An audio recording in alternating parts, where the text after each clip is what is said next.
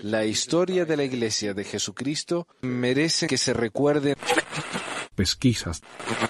Mormonas.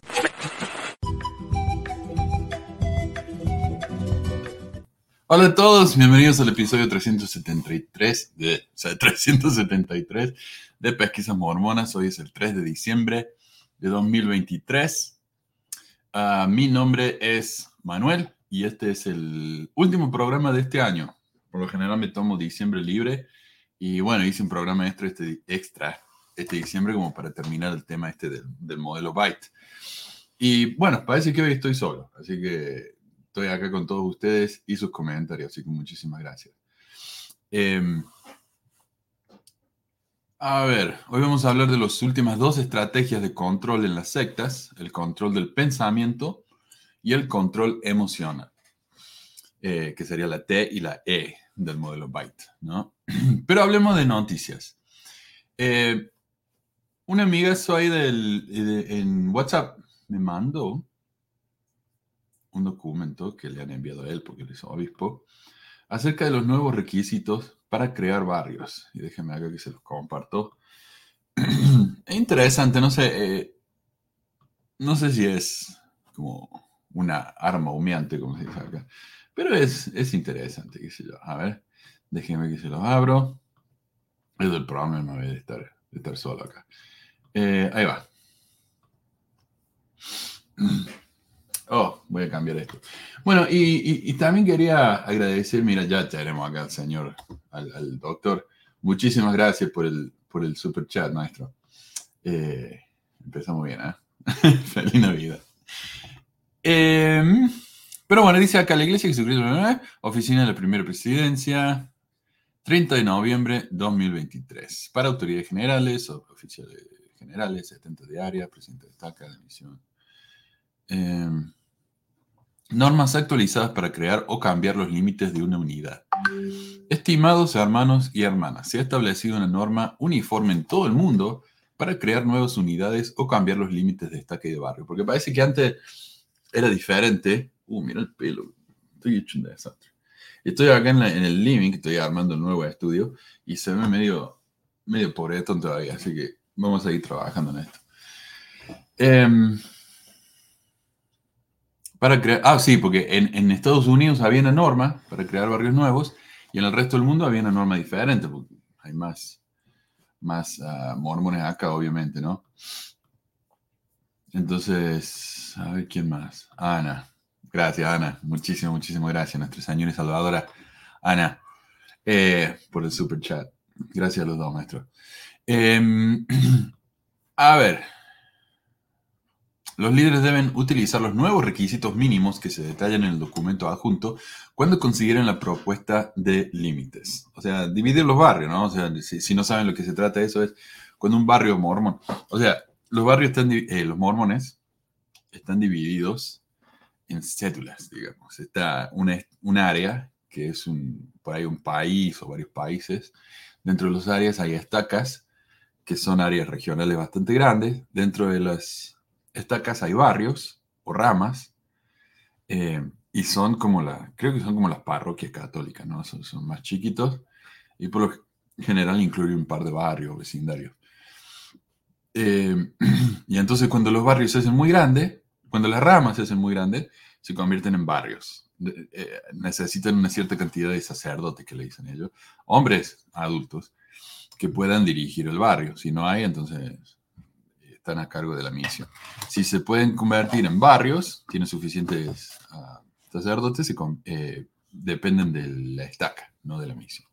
Bueno, no sé, es cuestión administrativa. El punto es que un barrio es más chiquito que, una, que, una, que un barrio, eh, perdón, una rama es más chiquita que un barrio, y cuando hay varios, cuando hay mucha gente en un barrio, hay que dividirlo. ¿no? Entonces creamos un barrio nuevo, por lo general van a una capilla nueva, tienen que construir un edificio nuevo. Eh, a ver cómo hacemos acá. Ahí va. Bienvenido, Ale. Gracias por estar aquí con nosotros. A ver si lo escuchamos ahí, Ale, en un minuto. Hola, hola, Manu, ¿cómo estás? Buenos días. Buenos días. ¿Qué tal?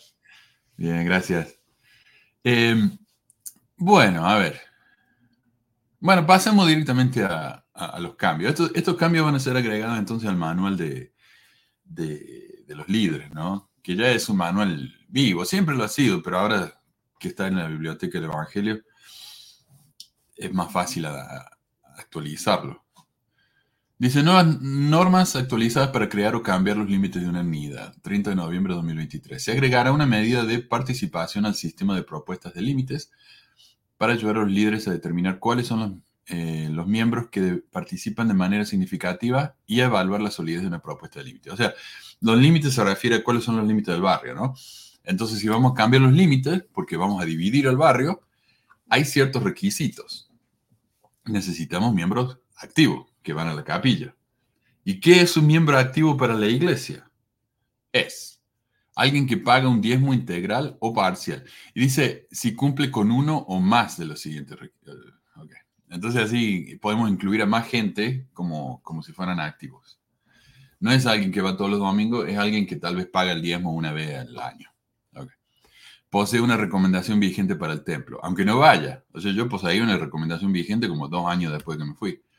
Así que todavía me considerarían a mí un miembro activo. Tiene un llamamiento en la iglesia. Bueno, eso sí, ya, incluye estar más activo, ¿no? Aunque yo, teníamos un vecino, yo vivía a media cuadra de la capilla. Y al, justo al frente de la capilla había un viejito, Russell, y Russell vivía con su hijo y la familia del hijo. Y el hijo era completamente inactivo, pero tenía un llamamiento. El llamamiento de él era limpiar la nieve los domingos antes de que empezara la, capilla. Así que ese hombre se consideraría que tenía un llamamiento, a pesar de que no iba nunca, no creía en la iglesia, no quería saber nada con la iglesia, pero era buena onda y tenía una máquina para limpiar la nieve, así que lo hacía. Como siempre, la, iglesia aprovechándose ¿no? de, esas sí. inactivo, claro, ir al frente, ayúdame. Eh, pero hay gente buena, ¿viste? Gente que le gusta ayudar, entonces se aprovecha. Pero ese hombre sería considerado activo. Claro, sí tiene un llamamiento, ¿no? Increíble. Es y, también tiene que considerar que el llamamiento estaba vigente, aunque la mayoría de los domingos no nevaba. O sea, que no hacía nada.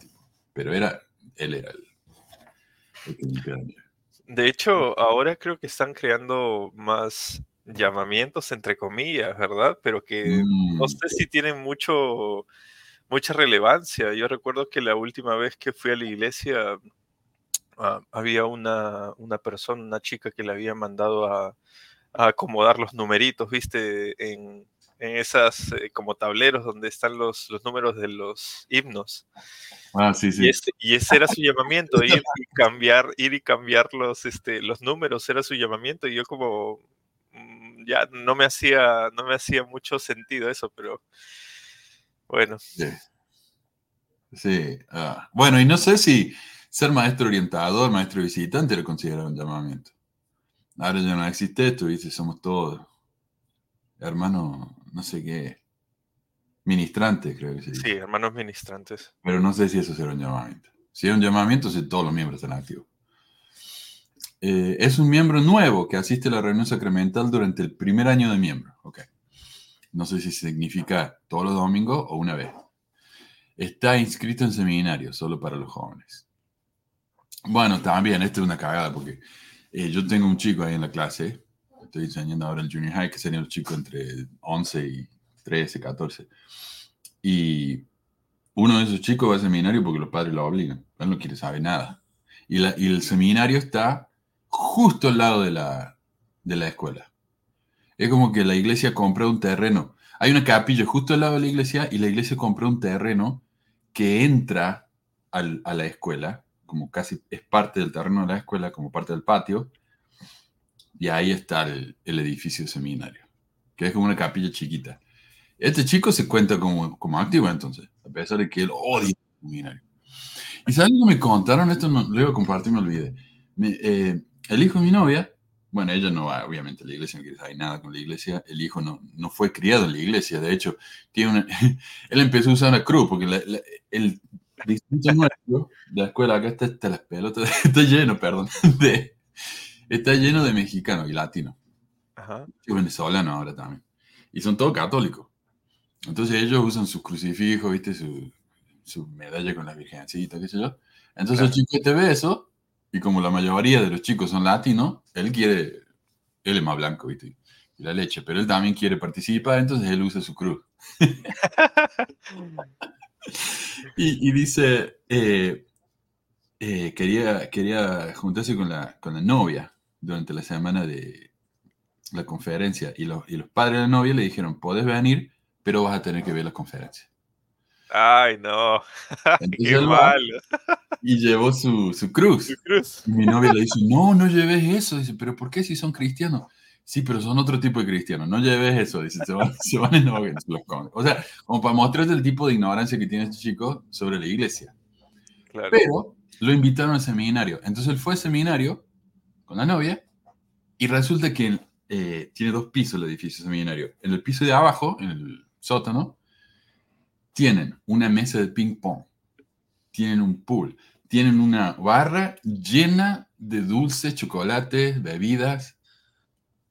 Entonces el chico dice, se, se, va de la clase a la que tiene que ir para ir al seminario. Porque él quiere, él quiere eso. A pesar de que no está anotado y el maestro de seminario lo debería echar y decir, no, no deberías estar acá, no te voy a ayudar para que... Porque en realidad es casi como una especie de misdemeanor, ¿no? Como romper la ley, no ir a tu clase. Entonces el maestro de seminario lo está ayudando a romper la ley. Literal. wow. Todo con tal de convertir a alguien, ¿no? Es increíble. O sea, imagínate juegos que antes habrían sido considerados pecados, ahora está lleno, ¿no? Para, que los, para atraer a la juventud ya no saben qué hacer. Pero y juegos relacionados con, con gente adulta, ¿no? Porque yo, por ejemplo, cuando mencionan, por ejemplo, una mesa de pool, yo me imagino a unos tipos este, tomando y, ah, divirtiéndose, ¿no? Fumando y, esas cosas. Obviamente no, no quiero generalizar, pero eso es mm. lo que se me viene a la mente. y ahora unos niños en eso, no, sé. Y te aseguro que hay Coca-Cola no sé. ¿no?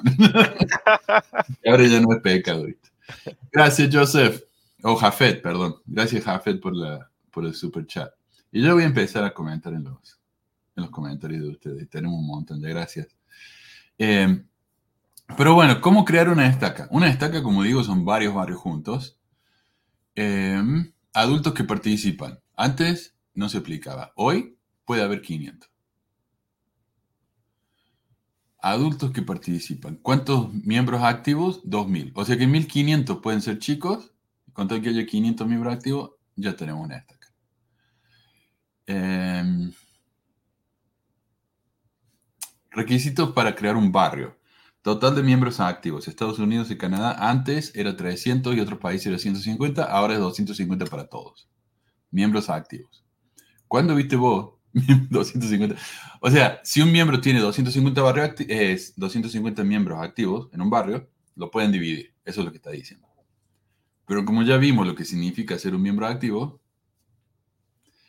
eh, van a estar medio en estos barrios. Total de poseedores de sacerdotes Melquisedec activos, pagados de diezmo íntegro y con capacidad para servir en puestos de liderazgo. Antes era 20 en Estados Unidos, 15 en otros países, ahora hay 20. O sea, una vez que hay 20, se puede dividir. No es nada 20, pero bueno, al menos para llenar, viste, el, obispado y la clase de los elders. Adultos que participan, 100 ahora. Jóvenes que participan, 20. Recomendado, no es requisito. Así que bueno, esos son los requisitos nuevos para, para dividir los barrios. Crear un barrio nuevo, me parece medio... Bueno, me parece o ahora están como exigiendo menos la cantidad de miembros y muchas otras cosas más que antes se supone que era requerido, ¿no? Sí. Sí, eh, yo creo que al cambiar la definición de lo que es un miembro activo, ahí realmente ya bajaron el estándar, ¿no? Claro, o sea, básicamente ya no, no necesitas ser un miembro fiel, este, mm, pagador de diezmos, sino que ahora puedes estar, no sé, siendo inactivo, pero con tal de que te tengan ahí cerquita nomás. O, a la vista, está, está todo bien. Sí, sigue siendo parte de la iglesia. Para mí, ser un miembro activo siempre fue ir a la iglesia. Exacto. Ahora, con que vaya una vez cada tanto. Y, las definiciones también son muy vagas. Pero bueno, ¿sabías que la iglesia eh, hizo un show de carteles digitales en el Times Square? No, ¿eh? No, he escuchado de eso. el Times Square, Nueva York, o sea, carísimo. Oh, wait, wait, wait, wait, wait. Creo que sí, creo que sí, sí, sí. Vi, vi un anuncio, de hecho, en, en YouTube. Vi un anuncio en YouTube donde, exactamente, sí, ahora, ahora tiene sentido lo que mencionas. Que habían puesto como unos, unos carteles ahí en, en, en el Times Square. En el Times Square. Y por supuesto, tienen que, que promocionar eso, porque sabes lo que le habrá costado. Creo que fue de Lightworld. Uh, ¿Del qué? De Lightworld. Como el, evento, el evento que va a haber de Navidad. Bueno, eh, fue para. Porque ellos tienen las cajitas rojas, ¿viste? En las que uno puede ir. Son como las cajitas esas donde compra la Coca-Cola, ¿viste? Las, papitas. Pero en vez de eso, vos pones la plata y decís, bueno, quiero donar una pelota de fútbol a un chico en. ¿Qué se llama? En África. Sí. y no te dan el ticket. El ticket cae, como para que la iglesia sepa que tienen que mandar una pelota de fútbol a Tanzania, pero no te dan el ticket. Solamente te queda el sentimiento bueno de haber donado. Entonces, ah, hacen como un grand opening, como ya no sé cómo se llama. Eh, la apertura de, las cajitas y la apertura esa la hicieron en, el Times Square. Y de paso hicieron este show, que, que tuvieron que contratar todos los carteles de, del Times Square para hacer esto. Pues mira lo que es esto.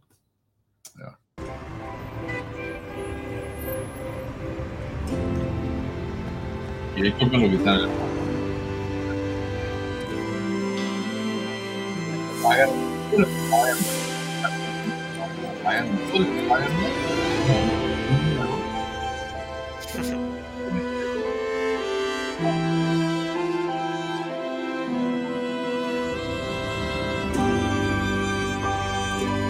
Manu, no se te escucha. Eso siempre me pasa cuando toco un video, me parece. El, audio se me va.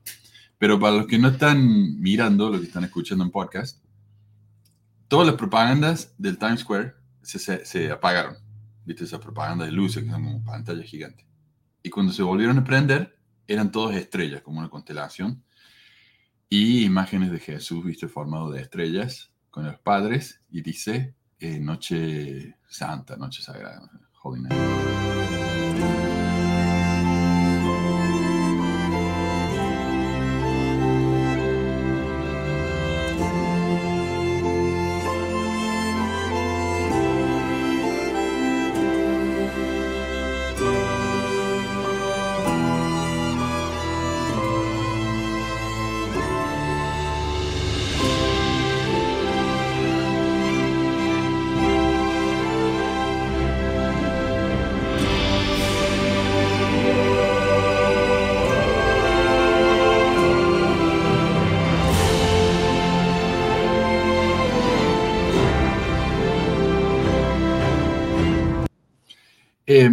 Este, es espectacular esto, porque todos esos carteles no, no, trabajan juntos, supuestamente. Acá tenemos un cartel de, la Coca-Cola, acá tenemos un cartel de, de Target, pero los han combinado y han hecho un show con todos los carteles juntos. No sé si se ha hecho, hacen, me imagino que sí. Pongo un par de comentarios. Mira, acá no me había dado cuenta. Abajo de la pantalla enorme esta dice Marriott. Marriott, ya, también lo había notado eso. El viejo Mario de Mormon, yo no sé cómo no me di cuenta de eso antes. Y atrás, este cartel de la coca. Así, dice, ok, pueden bajar los carteles y la propaganda de todas las empresas, pero con la Coca-Cola no jodan. No, no se meta. No se meta. Ahí, están mis acciones. el único que sigue. El único que sigue. Todas las otras propagandas se han apagado, excepto por la Coca-Cola.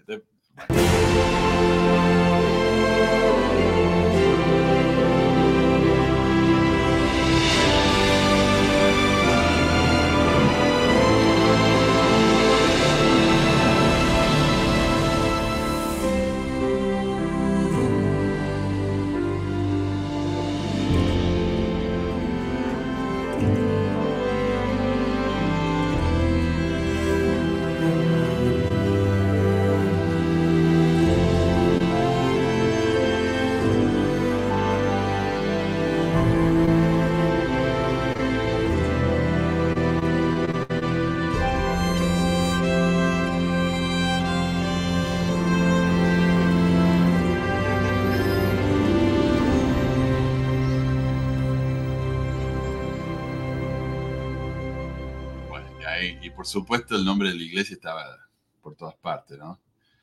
Eh, no sé, o sea, tal vez vayan a conseguir convertir a alguien con esto, pero yo creo que más que nada es para, para limpiar el nombre de la iglesia, ¿no?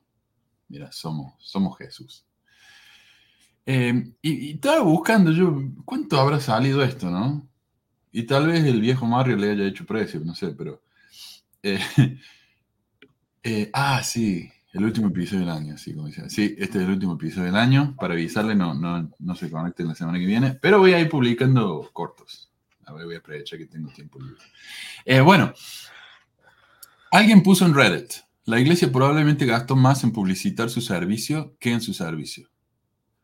Otros dijeron que probablemente en 10 años van a decir que la expresión iluminar el mundo va a ser una gran victoria para Satanás otros que van a cambiar la expresión de iluminar el mundo por laminar el mundo, o que van a invertir en plásticos y lo van a cambiar por laminar el mundo. también, como digo, promocionar las maquinitas de ayuda, que como ya vimos son un tremendo negocio, ¿no? Y es más que probable que van a usar el dinero donado por la gente para decir que lo donó la iglesia misma, como ya dijimos, ¿no? O sea, yo en esa maquinita yo puedo ir y donar, qué sé yo, 20 dólares para comprar una, una cabra para alguien en África. Entonces la iglesia tiene esos 20 dólares, compra la, cabra en África y dice, nosotros donamos 20 dólares para comprar una cabra en África. Pero ese dinero no es de la iglesia, es de los que la dieron. Exacto. Ahora no hay, no hay realmente forma de saber si realmente usaron ese dinero o no. Tal vez ese cartelazo que pusieron en, ahí en el Times Square lo usaron con ese dinero. y, no hay forma, y no hay forma tampoco, Manuel, de saber si es que esa cabra le llegó al pobre niño, ¿no? Exacto. El pone niño esperando tal vez por la cabrita y, nosotros no sabemos si realmente le llegó o no. O le llegaron las donaciones o no.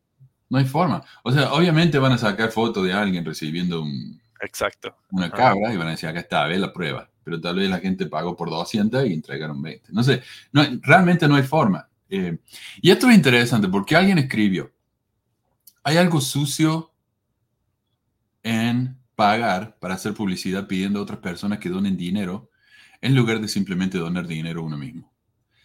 Eh, otro escribe, hace unos años estaba visitando a mi familia en Navidad, soy el único que está fuera del estado, y fuimos a Temple Square, viste la manzana del templo en Salt Lake.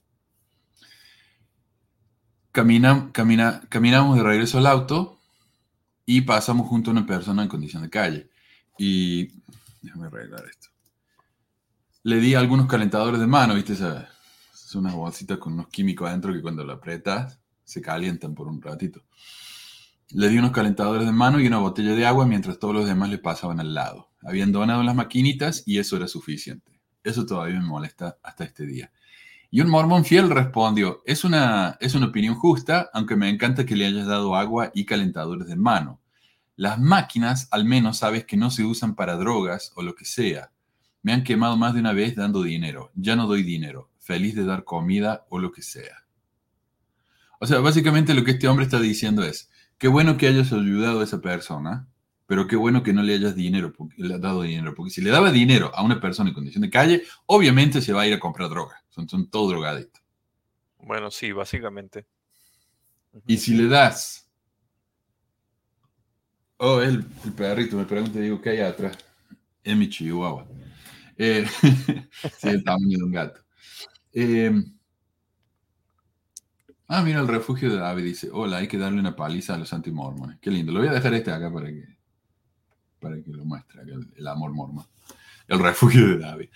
Eh, y también asume que si uno le da dinero a la iglesia, la iglesia lo va a usar para lo que dice que lo va a usar. Cuando la iglesia ha recibido una multa millonaria, multimillonaria, por ocultar su dinero. Entonces, ¿cómo? Claro, confíen en la iglesia, la iglesia es confiable, no confíen en una persona que está en la calle por cualquier razón que sea porque van a usarlo para droga.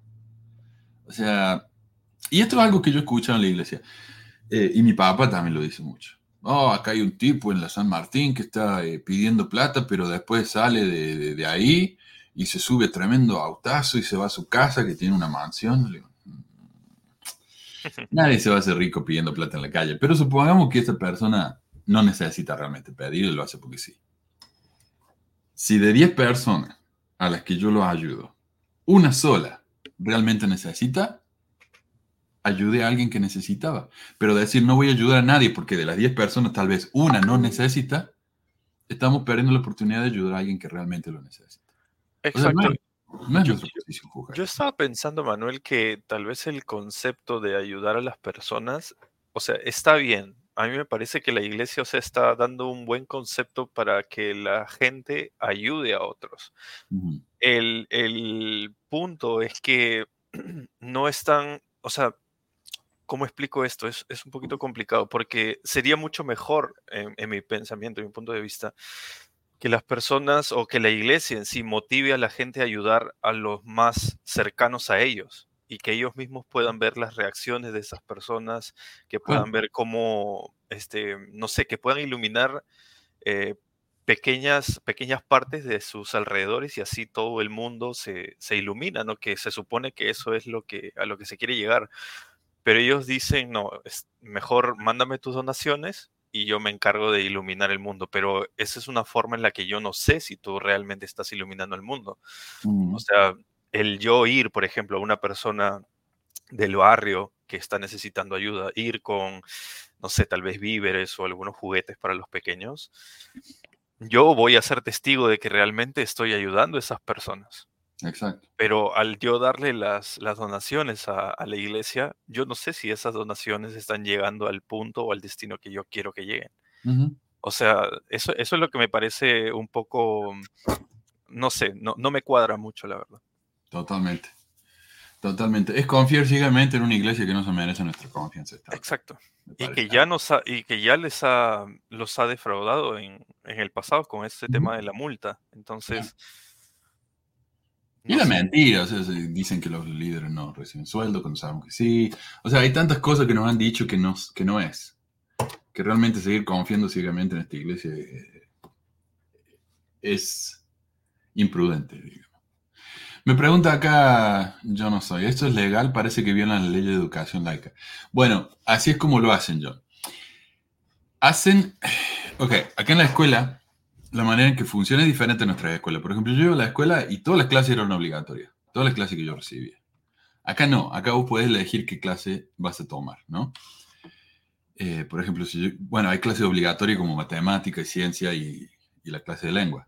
Pero las demás son electivas. Por ejemplo, banda, eh, arte, lo que sea. O mi clase. Mis clases son todas electivas. Eh, entonces, como español, ¿no? Idioma. Entonces, eh, cada una de esas clases tiene diferente puntaje. Vos necesitas ponerle, qué sé yo, 120 puntos para graduarte, o 120 créditos para graduarte del secundario. Mi clase, por ejemplo, como es medio año, es medio crédito. Eh, mi otra clase, que es del año entero, es un crédito. Para yo poder dar crédito por mi clase, necesito ser un maestro certificado por el Estado, necesito, eh, en mi caso, eh, necesito estar en una escuela que, ha sido certificada por el Estado.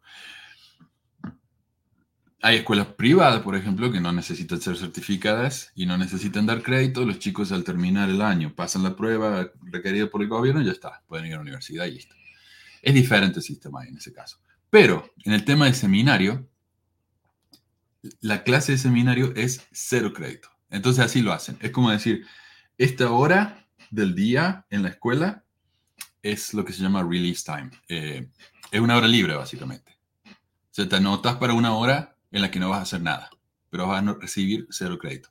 Entonces, durante esa hora, se van al lado de la capilla, eh, al lado de la, escuela, que es un terreno separado, digamos. Entonces van al terreno de la iglesia y ahí van a seminario en su hora libre.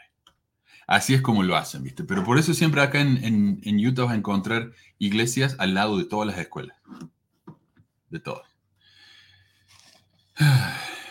Entonces así es como que eh, ¿cómo se dice? Circunventan, así, el tema ese de la de la eh, del gobierno laico. Y se usan las mismas técnicas que los tipos raros que atraen niños a sus vans. Sí, la verdad. Y con esa instalación hasta yo diría, sí, sí, me acuerdo en, el edificio, en el edificio de la estaca, era donde hacíamos instituto, y ahí a veces tenían su, mesa de ping pong que la sacaban de vez en cuando para jugar, pero era divertido, sí. dice, yo en la Edad Media, cuando hice seminario, mesa de ping-pong había, pool pusieron ahora hace pocos años. Colosinas no, estamos en Argentina. sí, y yo fui una vez a la, comunidad de Cristo, ¿viste? Para probar. Y no, no sé, no me gustó porque hablaba mucho de, de la Biblia. Pero, pero porque el, el, tipo que lo sigo yo, el que seguía yo el podcast de él, él era un pastor de la comunidad de Cristo y él no hablaba de la Biblia, él hablaba de cosas de la vida, de filosofía, y me gustaba mucho. Pero este era muy religioso. Y, y tenían, tienen café, cuando vos vas a la capilla, ¿viste? Es una mesa grande, te sentás alrededor de la mesa y toman café y comen galletas. Pero las galletas estaban duras, eran más viejas las pobres. Pero acá en la iglesia no, la iglesia puede comprar de todo para los chicos. Eh, Dice Licha, acá en México, a los barrios en diferentes estados en los que viví, no había edificios especiales para seminario, y mucho menos a de ping No, nosotros también. Yo hacía seminario en la capilla, pero con el seminario diario lo hacían en la casa de las maestras de seminario. Sí, de hecho yo asistí a seminarios también en la casa de una maestra. Sí, es millonada que va a costar eso, no, la verdad. Sí. Bueno, y muestran, por supuesto, toda la gente mirando las luces, encantada, sacando fotos. Hay una parte que es tan falsa, hay otro video que hicieron, en el que una pareja está caminando y ellos le están enfocando a la familia de a la pareja de frente. O la pareja no se dio cuenta que le estaban filmando un tipo justo al frente de ellos, ¿viste? Y cuando se prenden las luces, miran alrededor todos sorprendidos, ¿viste? Encantados. Más falso. Eh, bueno, bueno, vamos a poner pausa acá un poco a los comentarios para poder pasar. Hablemos entonces de, del modelo Byte. La semana pasada hablamos de las primeras dos letras, la B que sería behavior, comportamiento, y la I de información. Hoy vamos a hablar del pensamiento. ¿Cómo te controla el pensamiento la iglesia? Eh, y es jodido, ¿ah?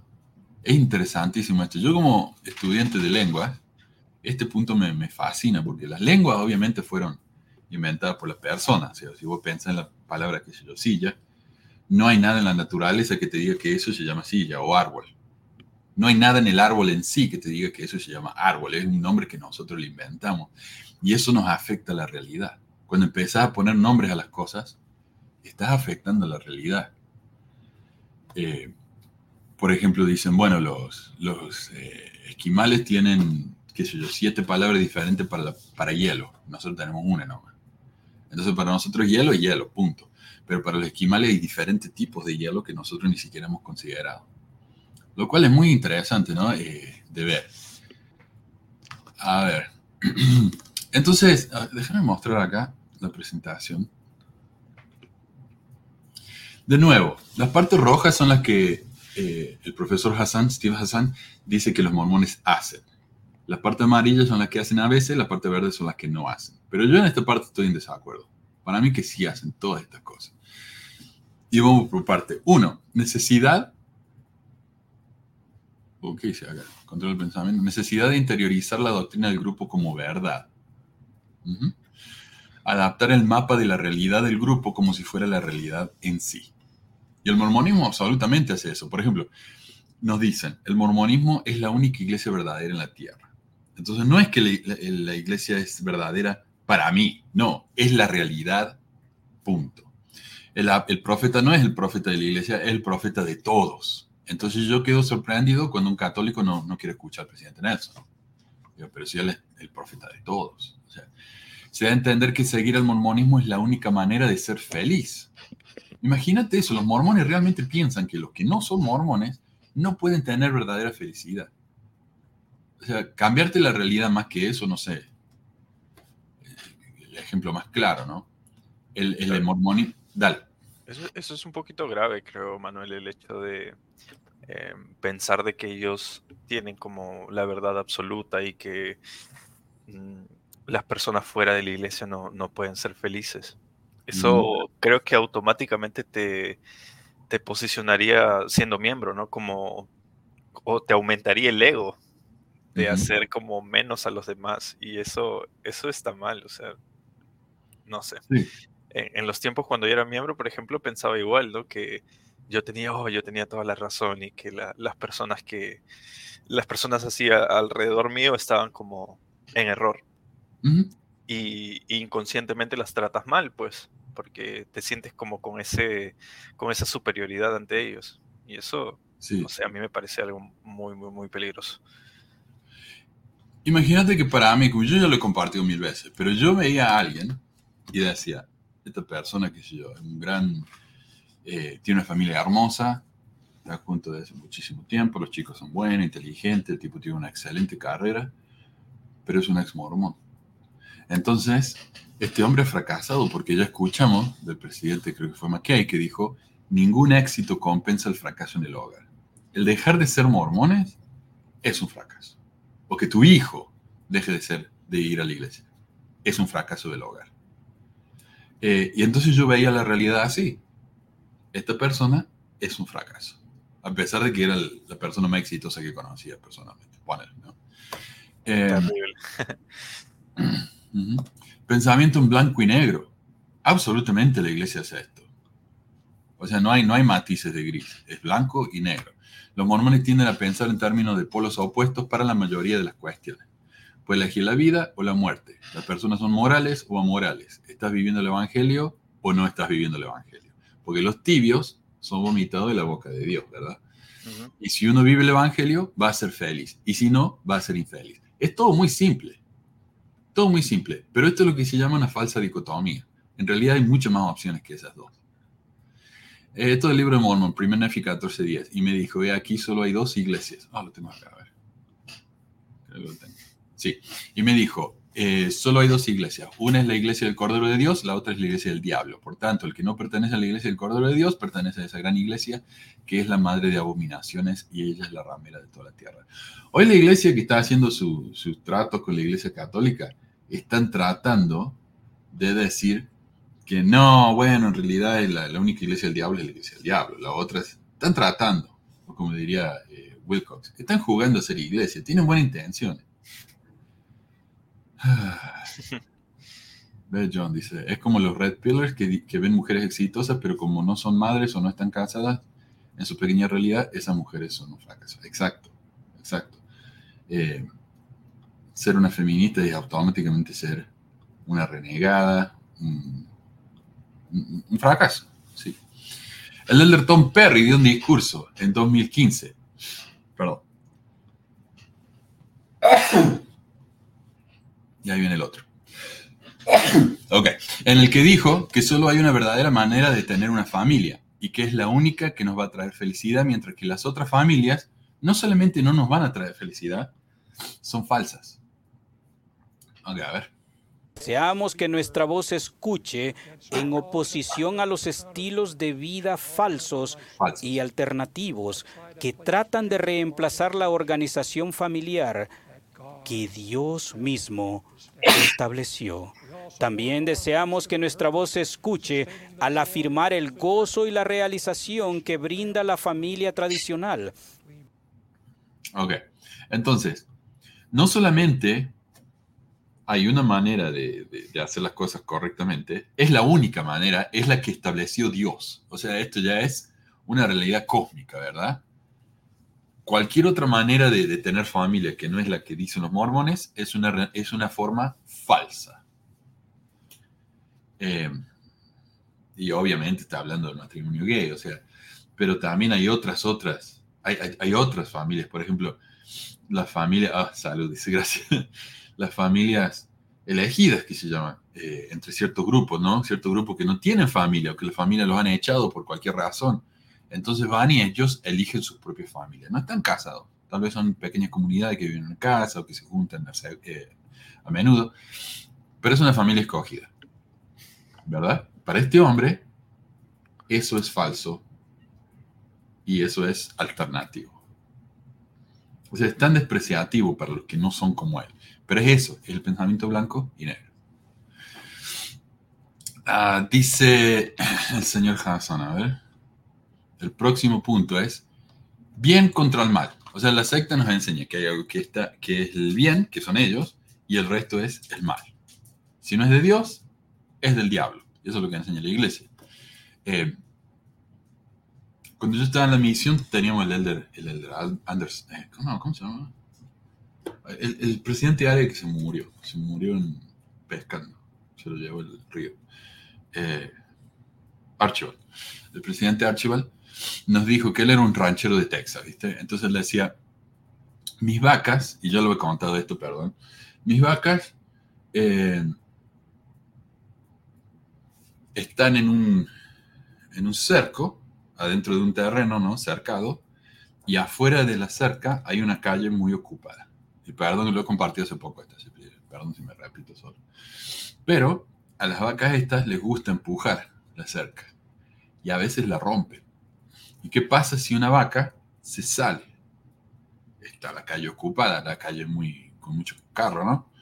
Viene un auto, un camión y la pisa la vaca, ahí fue la vaca.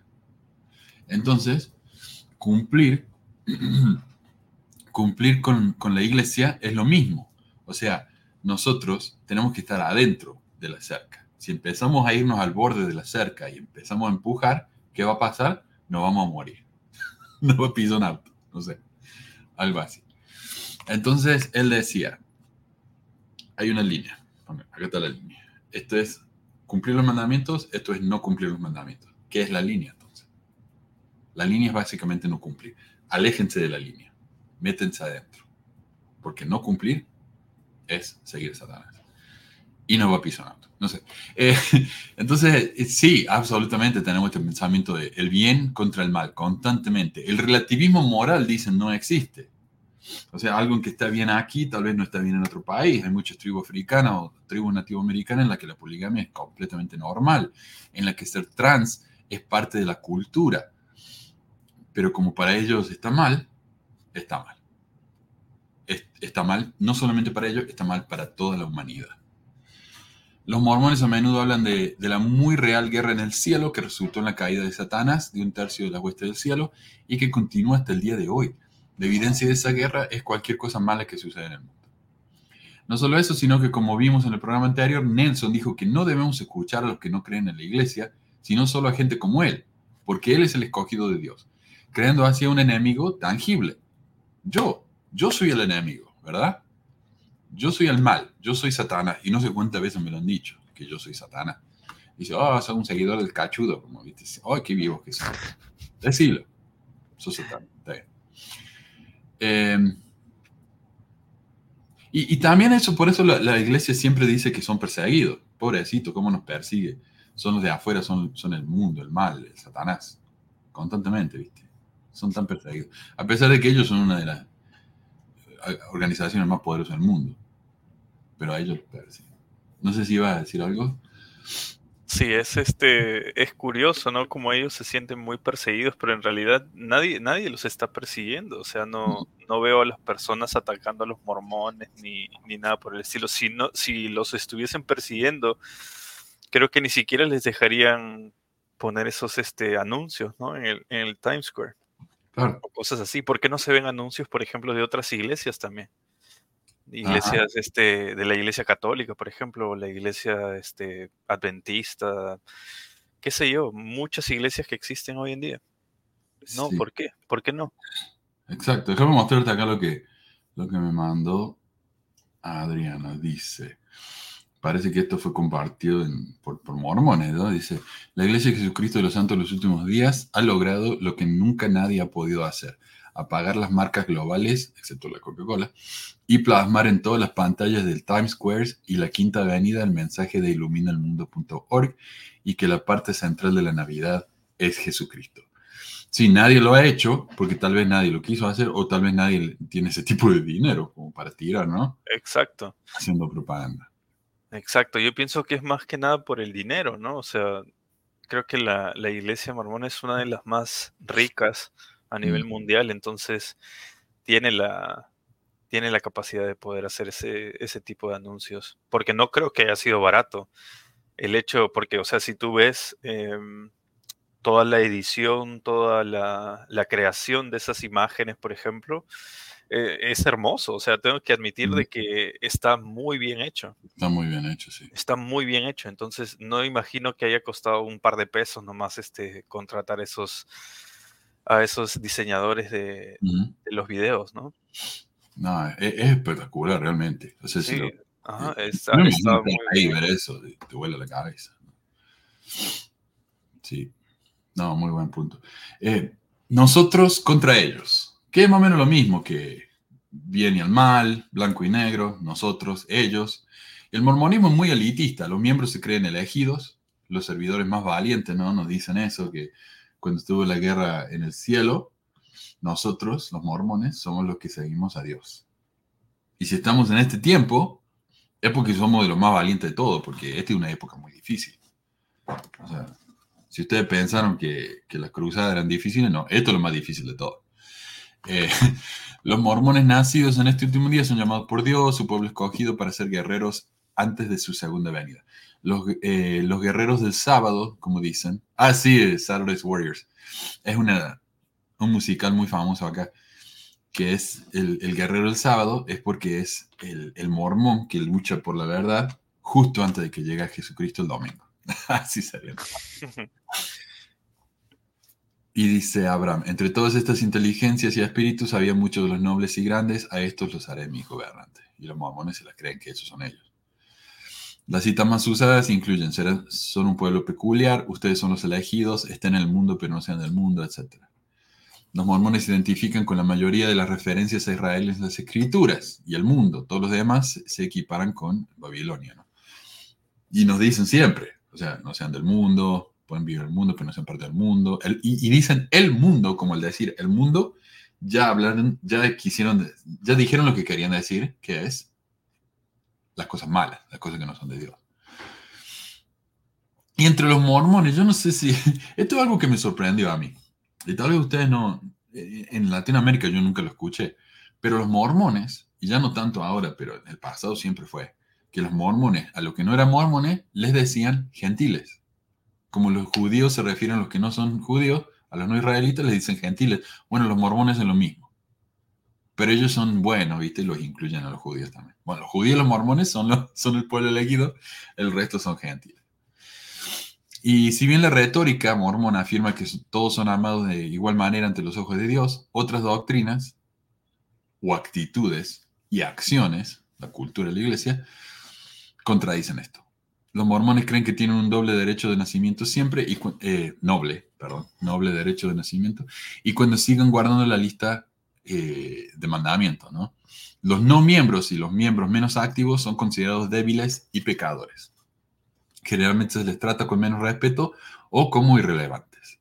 Los miembros que abandonan las iglesias son etiquetados como apóstatas, lo que tiene muchas connotaciones negativas. Se anima a los ex miembros a regresar al redil, pero en tonos condescendientes y a menudo como compasivos. Oh, pero ¿sabes qué? Nosotros te amamos. Queremos que regreses. Háblame como una persona normal. O sea, no, me hable como si tuviera cinco años, ¿viste? Pero te hablan así. porque sos menos? Sos inferior. Entonces tal vez no entiende porque son medio estúpido, ¿viste? Eh, como dirigió el Benji cuando habló de nosotros, dijo, es que no entienden, no entienden ellos, ¿viste? Somos tan tontos. Yo la verdad que hasta ahora no, no he escuchado a una persona como referirse al, al, mundo como si fueran gentiles. Lo que sí he escuchado es que algunos se refieren eh, como lamanitas. no sé si no sé Si, si sería lo mismo, pero sí he escuchado a algunos que dicen, oh no, es que él es un lamanita y eso que ah, no, no sabía. Eh, no sé, en, mira, en, mi, en, mi, barrio cuando decían, cuando había, por ejemplo, una hermana, hermana, no voy a decir el nombre, pero era una hermana que era nativo americana y tenía su pelo larguísimo y siempre lo usaba, viste, suelto, que no era muy común porque allá en, mi ciudad las mujeres llegaban a los 30, 35 y se cortaban el pelo. Y ella todavía tenía el pelo muy largo y tenía los rasgos, viste, nativo. Y mi mamá decía, ella es una verdadera la manita. mierda, mami. Cuidado, boludo. Pero. ah, sí. Pero no, nunca lo había escuchado, así que interesante, ¿no? Eh, dice Licha, aquí sí se usa. Ah. Dice Johnny, es como algunos miembros gringos que quieren defender minorías, pero en el proceso usan estereotipos e infantilizan a esas minorías. Es incluso más insultante que los abiertamente discriminadores. Claro, te, esa es la palabra te infantilizan. Cuando te fuiste a la iglesia, eso realmente eh, es como que se te acabaron la, la capacidad cognitiva, ¿no? A ver, algo que hacen las sectas, dice número dos, el punto principal acá dice, cambiar el nombre y la identidad de las personas. Y en el templo se nos cambia literalmente nuestro nombre. O sea, el nombre que tenemos ahora, Manuel, es un nombre temporario, no es, no es gran cosa. A pesar de que es el nombre que, me dio mi mamá y, eh, por mi bisabuelo, que era una persona muy ejemplar para ella. O sea, es un significado enorme en mi familia el nombre Manuel. Pero... No tiene ninguna relevancia en la iglesia. Nada. Imagínate si fuera mujer y tengo un apellido eh, que para mi familia es muy importante, un orgullo. Cuando me caso, lo perdí. Ya no fue más esa persona. Y, y Manu, un dato curioso que este, cuando te dan el nombre en el templo, ese nombre que te dan no solamente te lo dan a ti, sino se lo dan a, creo que a todas las personas que fueron ese día o, o ese mes, no recuerdo muy bien exactamente. Pero imagínate, o sea, tú tienes el mismo nombre que otras, otras personas. Claro.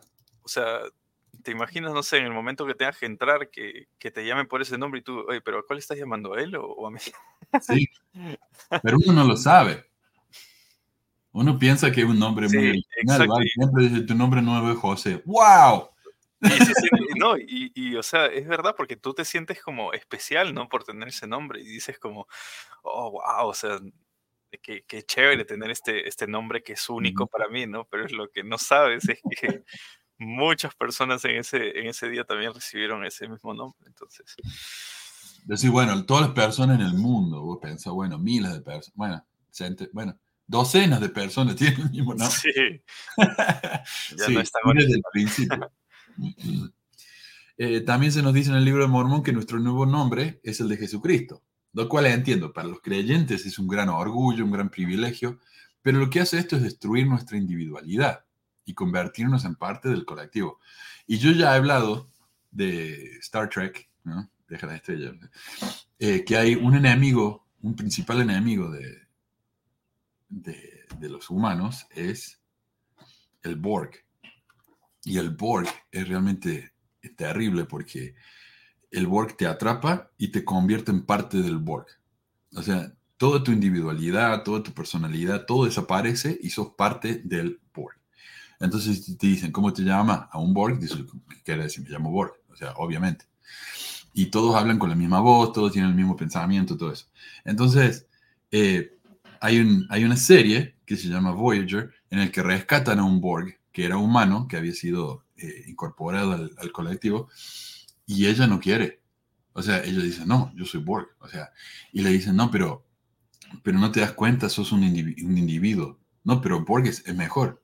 Ser Borg es mejor porque eh, no tengo que andar siendo eh, subjetivo en ciertas cosas. Es lo que piensa la comunidad, lo que piensa el colectivo es lo correcto. Entonces, es difícil sacar a alguien de esa mentalidad porque ellos piensan que es lo bueno. Y de nuevo, yo sé, los cristianos se me van a ofender y todo, pero es un pensamiento que te limita, que te elimina tu individualidad, tu personalidad. tu personalidad ahora es la iglesia. Y hay un discurso de la conferencia de 1995, que no, no hay video, no hay video de esa época, pero tenemos el texto, dice, se llama La comprensión de nuestra verdadera identidad. La comprensión de nuestra verdadera identidad. Y dice, oh, es para las mujeres jóvenes esto, ¿no? Y dice, Abraham dijo, y el Señor me había mostrado a mí, Abraham, las inteligencias que fueron organizadas antes que existiera el mundo. Y entre todas estas había muchas de las grandes y nobles. ¿Se dan cuenta de que él estaba hablando de ustedes? Cada uno de ustedes es noble y grande y ha nacido para vivir en este periodo de la tierra. O sea, empieza haciéndonos sentir bien, ¿no? Dice, ah, mira qué especial que soy, vivo en un tiempo maravilloso. Ah, pero a la vez te está diciendo, pero si vos pensás que tenés algún, alguna meta o algo, viste, fuera de, de lo que nosotros te estamos diciendo, para. Para esto te hizo Dios, para que seas parte de este grupo. Punto. Todas las demás metas son metas falsas y alternativas, digamos, ¿no? Pero continúa y dice, cuando cada una de ustedes quiso, oh, lo tengo acá el texto, ¿eh? Y él quiso decir cuando cada una, pero dice, cuando cada de ustedes practica para ser ama de casa, está haciendo exactamente lo que el Señor quiere que hagan. En todo corazón de mujer joven se aloja un intenso deseo de llegar a ser esposa y madre algún día. Esos sentimientos se nutrieron en sus almas mucho antes de que vinieran a esta tierra. El presidente Hinckley ha dicho, la mujer, en su gran mayoría, contempla su más grande realización, su mayor felicidad en el hogar y en la familia. Ahora, no dice algunas mujeres, no dice muchas mujeres, dice la mujer. Eh, y eso es, realmente espeluznante. ¿Por qué la mujer siente eso? Dice la mujer en su contempla su más grande. ¿Por qué siente eso la mujer? Porque se lo han enseñado en la iglesia. Es lo que ha escuchado todo el mundo. O sea, y, también yo lo he compartido. Ok, el refugio de David me está dejando el mismo comentario una y una y otra vez. Ok, tiene familiar en Córdoba, dejaron de hablar porque nosotros se está frente a Gracias, refugio. Eh, Tu nombre es Benjel Just. Ah. Em, a ver, dice John, esto del nombre real es un tropo común en el paganismo y la brujería, solo digo. En algunas de esas creencias el nombre tiene poder y conocer el nombre real de esta persona te da poder sobre esta. Pero esto tiene también eh, que ver con el, con el judaísmo clásico, en el que el nombre de Dios tenía tanto poder que no se podía decir. Entonces por ahí empezaron, por eso empezaron a inventar nombres alternativos, ¿no? Como el Señor. ¿Por qué decían el Señor? Porque no podían decir Jehová. O decían el tetromenum, que era el número de letras en la palabra Jehová. En vez de decir la palabra, decían la palabra con tantas letras, ¿no? Eh, el poder es enorme. Exacto. Entonces, sacar ese nombre de uno te elimina el poder y te convierte en parte de la, de la colmena. Eh, el próximo, a ver, lenguaje cargado. Y este es lo, que a mí me fascina como lingüista. Me, fascina esto, porque dice, el uso del lenguaje cargado y clichés que reducen el conocimiento, detienen el pensamiento crítico y reduce las complejidades a platitudes. O sea, generalidades, simplismo, digo. Las palabras son las herramientas que utilizamos para pensar. Estas palabras especies. Y, y esto es tan interesante. O sea, traten ustedes de pensar sin palabras. Es difícil, ¿ah? Y eso, eso es porque hemos sido eh, adiestrados de esta manera. Obviamente se puede pensar sin palabras, pero es casi, casi imposible para nosotros. Estamos así de, de, adiestrados, ¿no? Su función es reducir la complejidad de las experiencias a palabras de moda, trilladas y triviales. Las palabras a menudo no significan lo mismo para los mormones que para los de afuera las palabras y las acciones no siempre coinciden. No sé si fue un estornudo o una risa, pero sí, así, saludos. Eh, las doctrinas contienen contradicciones de modo que algo parece bueno y correcto cuando en realidad es diferente. Y acá tenemos el ejemplo de José Smith. Y no, no busqué esta carta porque recién me, me acuerdo. Eh, ¿En serio? ¿El refugio de David sigue contando lo mismo? eh, ok. Em, ¿Pero qué iba a decir? ¿En qué estamos? A ver. Uh, me olvidé. Ah, José Smith dijo, cuando él escribió una carta a, la chica esta, Anne, algo, perdón, eh, ofreciéndole matrimonio.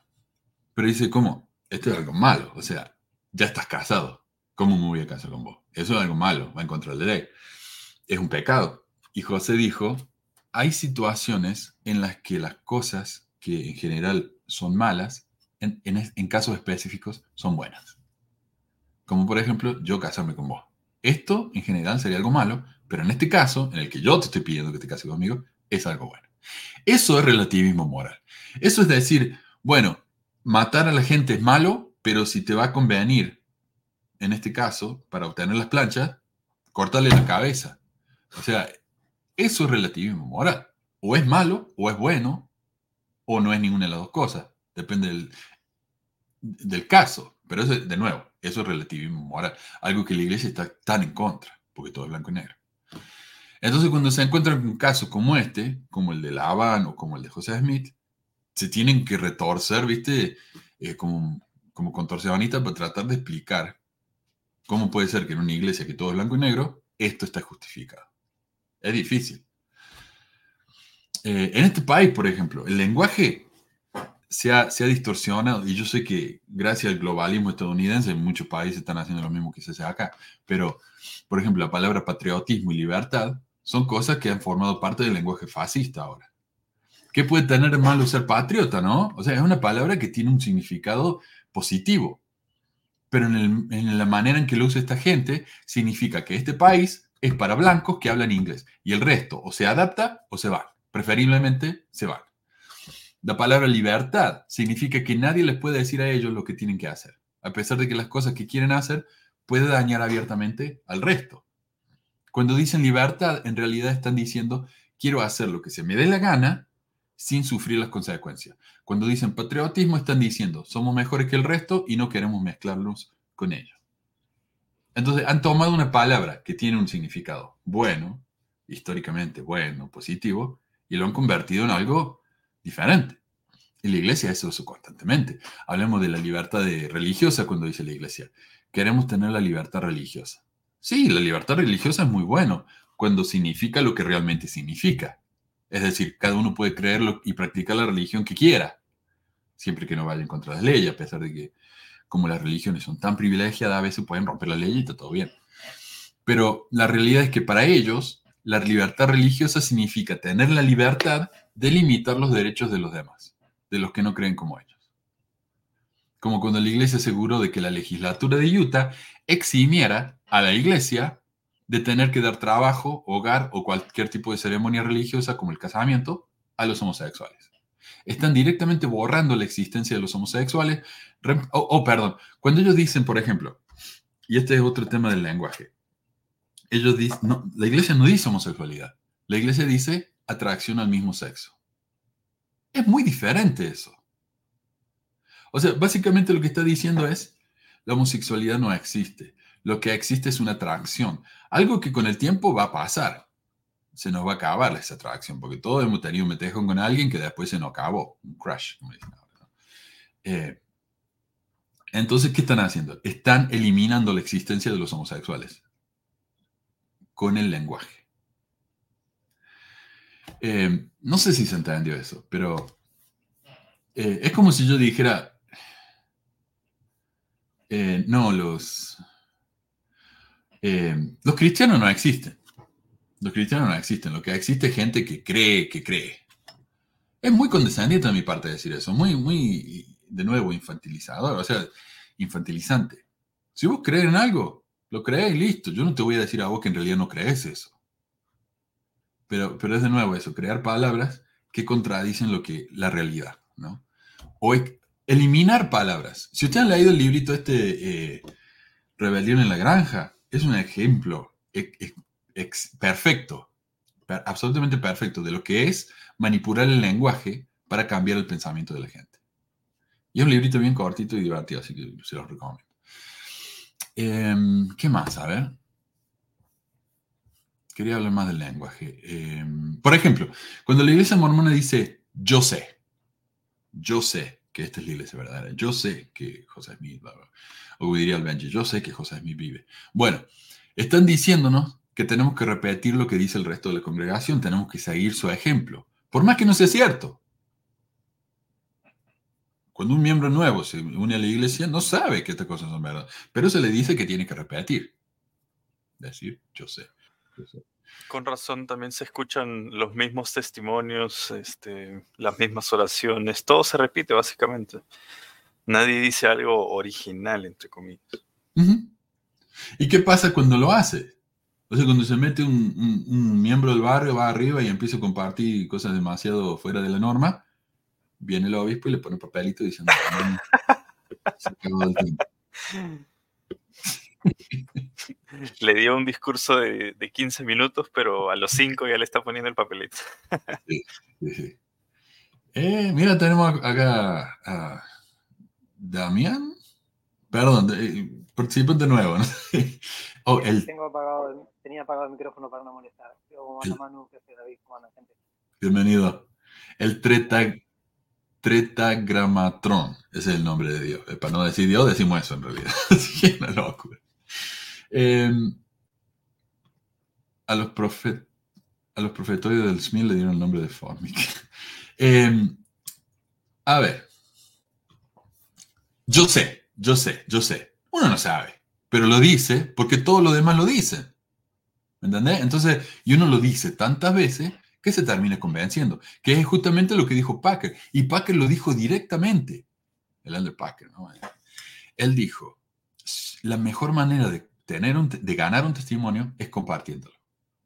Dice, eh, pero hermano, pero esto no es deshonesto. No, porque esta es la verdad. O sea, si yo estuviera pidiéndole a ustedes que repitan algo que no es verdad, entonces sí sería deshonesto. Pero esta es la verdad. Entonces no está mal repetir yo sé, yo sé, yo sé, a pesar de que no saben. Tengo un testimonio.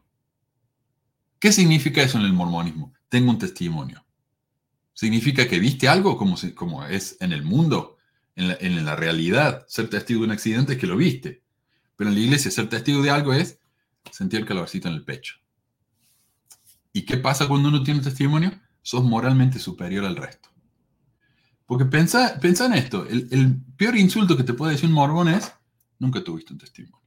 Como si fuera un ataque a nuestro carácter. Sos una mala persona porque nunca tuviste un testimonio. Otra palabra que tiene un significado diferente en la iglesia que en el mundo. Modestidad, virtud, llamamiento, dignidad, moralidad, servicio, persecución, felicidad, caridad. Todas estas palabras tienen una, una, una definición muy clara. En la iglesia significa algo diferente. Incluso esto lo hacen los, los ah, apologistas, ¿no? Cuando, cuando la realidad no encaja con el, la realidad no encaja con, la, con, la, doctrina mormona o la historia mormona, simplemente cambian la definición de la palabra. Entonces cuando, cuando la iglesia dice, bueno, José Smith tradujo el libro de Abraham. Sí, pero los papiros del libro de Abraham no dicen lo que dice el libro de Abraham. Bueno, cuando decimos traducción, en realidad estamos diciendo revelación. ¿Por qué no cambian entonces a palabra revelación? Porque ya está escrito en los cánones mormones que esto es una traducción. Entonces cambiamos el significado de la palabra traducción y listo. Sí, creo que los papiros decían cosas este, randoms, no, no decían, creo que absolutamente nada con respecto a, lo que dice el libro de Abraham. No sé de, dónde sacó José Smith de esa, esa traducción. él era muy creativo. O sea, viste, él, él, quiso traducir la Biblia y la suya la traducción correcta. O sea, escribió el libro del Mormón. Hay que ser creativo, no es un gran libro, pero requiere cierta creatividad, ¿no? Es un buen intento. Sí, sí. Es, un, buen primer libro para una novelista. Ah, Fahrenheit 451, así es. Otro buen libro que toca el tema del control del lenguaje y el conocimiento. Exacto. Em, ¿Qué dice acá? A ver, eh, sería un ejercicio interesante cambiar algunas palabras de rebelión en la granja por palabras como profeta, iglesia sud y cosas de la iglesia. Sí. Eh, pero eh, de nuevo, el control mental no solamente lo hacen las sectas, lo hacen cualquier grupo coercitivo que te quiere controlar. Entonces ciertos gobiernos en el mundo han, hecho eso muy bien. Bueno, ¿qué más? Punto 3. Punto principal ahí dice, solo se alientan los pensamientos buenos y apropiados. Perdón, punto 4. ¿Y, ¿Y qué es un pensamiento bueno? Lo que la iglesia te dice que es un pensamiento bueno, obviamente no se permiten pensamientos sexuales. ¿Son los pensamientos sexuales algo malo? En la iglesia sí, entonces es algo malo, punto. No se puede pensar mal de los líderes. El simplemente pensar en cometer adulterio ya es cometer adulterio. Y entiendo que esto no es exclusivamente de los mormones, ¿no? Es de los cristianos en general. Pero los mormones lo perpetúan muy bien. Oaks lo repitió en la conferencia de abril de este año. Se nos enseña que si alguna vez tenemos malos pensamientos, que hagamos una oración o cantemos un himno siquiera pensar algo malo ya es problemático. Y yo compartí hace no mucho que, yo no me acuerdo si fue O Josephine Smith, Josephine Smith creo que fue. El dicho este es un poema clásico que dice, eh, siembra un pensamiento y crearás una acción. Siembra una acción y crearás un, una, actitud, creo que Siembra una actitud y crearás un destino eterno. Entonces, solamente pensar algo mal ya nos puede llevar al, infierno. Así que tengan mucho cuidado con eso. Esto es interesante. Eh, Hassan dice que la iglesia no usa técnicas hipnóticas, porque ese es el próximo punto. Técnicas hipnóticas son usadas para alterar los estados mentales, eh, prevenir el pensamiento crítico y hasta eh, como retroceder la edad de los miembros. O sea, infantilizar de nuevo. Él dice que los mormones no hacen eso, pero yo diría que sí, absolutamente lo hacen. Eh, por ejemplo, vos llegás a la capilla y se nos pedía a nosotros que antes de que los miembros entraran a la capilla, yo estuviera tocando el himno, ¿no? En el piano. El, obispo nos pidió que los, eh, los presbíteros nos paráramos al frente, en el púlpito, a los costados, con los brazos cruzados mirando así, viste, todo reverente, como para dar el ejemplo el tono de, voz típica de los discursantes mormones. Es muy típico, o sea, escucha cualquier traductor en la conferencia, eso todo hablan igual. El uso del llanto, el uso de las palabras repetitivas, etc. Son una manera perfecta de alterar el estado mental de alguien, causar un cierto sentimiento. Eso no es hipnotismo, pero es sugestión. Y esa sugestión es muy poderosa. Es lo mismo que hacemos los misioneros, lo los misioneros cuando vamos a enseñar a alguien. Empieza con una oración, compartía una experiencia positiva, eh, cantar un himno, todo eso supuestamente va a crear una cierta, un cierto sentimiento. De manera similar, Hassan dice que los mormones no crean memorias falsas o que no manipulan memorias reales, pero yo diría que sí lo hacen. A ver qué tengo acá. Ah, esto es similar a la idea de gaslighting. ¿no? Eh, ¿Vos lo conocés, esa expresión? Eh, Pollo, dice ahí, no sé, ¿querés que te diga pollo? Te digo, mí no sé. Eh, pollo está impecable. ¿Vos, sabés, ¿Vos sabés lo que es el gaslighting? No, realmente no. No, ok. Eh, esto viene... En español sí. No, es que en español se dice gaslighting. Eh, esto viene de una película que se llama Gaslighting, en la que un hombre se subía al ático y prendía la lámpara de gas. Por eso se llama así. Literalmente significa iluminar con gas. Eh, entonces la esposa decía, ¿qué pasa en el ático que hay una luz? Y él dice, ¿qué luz? No, no hay luz en el ático. Y ella, pero yo vi luz. No, está equivocada, no hay luz. Y él hacía eso todas las noches, pero él lo hizo a propósito para volverla loca a la esposa. Entonces, cuando, por ejemplo, un, un, esposo abusador o ah, una pareja abusadora, eh, una secta abusadora, te empieza a mentir en tu cara, y vos empezás a pensar, pucha, o mis recuerdos están mal, o tal vez estoy, estoy mal de la cabeza, porque estoy recordando cosas que no pasaron. Esta persona me está diciendo con mucha confianza que eso no pasó, entonces no puede haber pasado. la iglesia lo hace a eso. De hecho, hay un meme muy famoso que dice, ¿cuántos mormones hacen falta para cambiar una lamparita? Dos. Uno para cambiar la lamparita y otro para decir que no cambió nada. los ensayos de la iglesia son un ejemplo magistral de gaslighting. Entre ellos se admite que los papiros del libro de Abraham no tienen nada que ver con la traducción de José, algo que la iglesia y sus apologistas negaron por años. Pero cuando llegó el punto que ya no lo pudieron negar más, dijeron, nosotros nunca dijimos eso. Los ensayos también admiten que José practicó la poligamia, algo que en la iglesia moderna nunca se enseñó. De hecho, en el manual de la escuela dominical sobre José Smith, ya lo tengo acá, eh, ¿te acuerdas cuando dijeron, bueno, vamos, eh, eh, para el, creo que era para el sacerdocio y la sociedad de socorro, en vez de un manual normal, como lo que teníamos antes, vamos a hacer un manual sobre los presidentes de la iglesia. algunos duraban dos años. Empezaron obviamente con el de José Smith. Y si tú buscas en el índice alfabético la palabra matrimonio plural, aparece dos veces.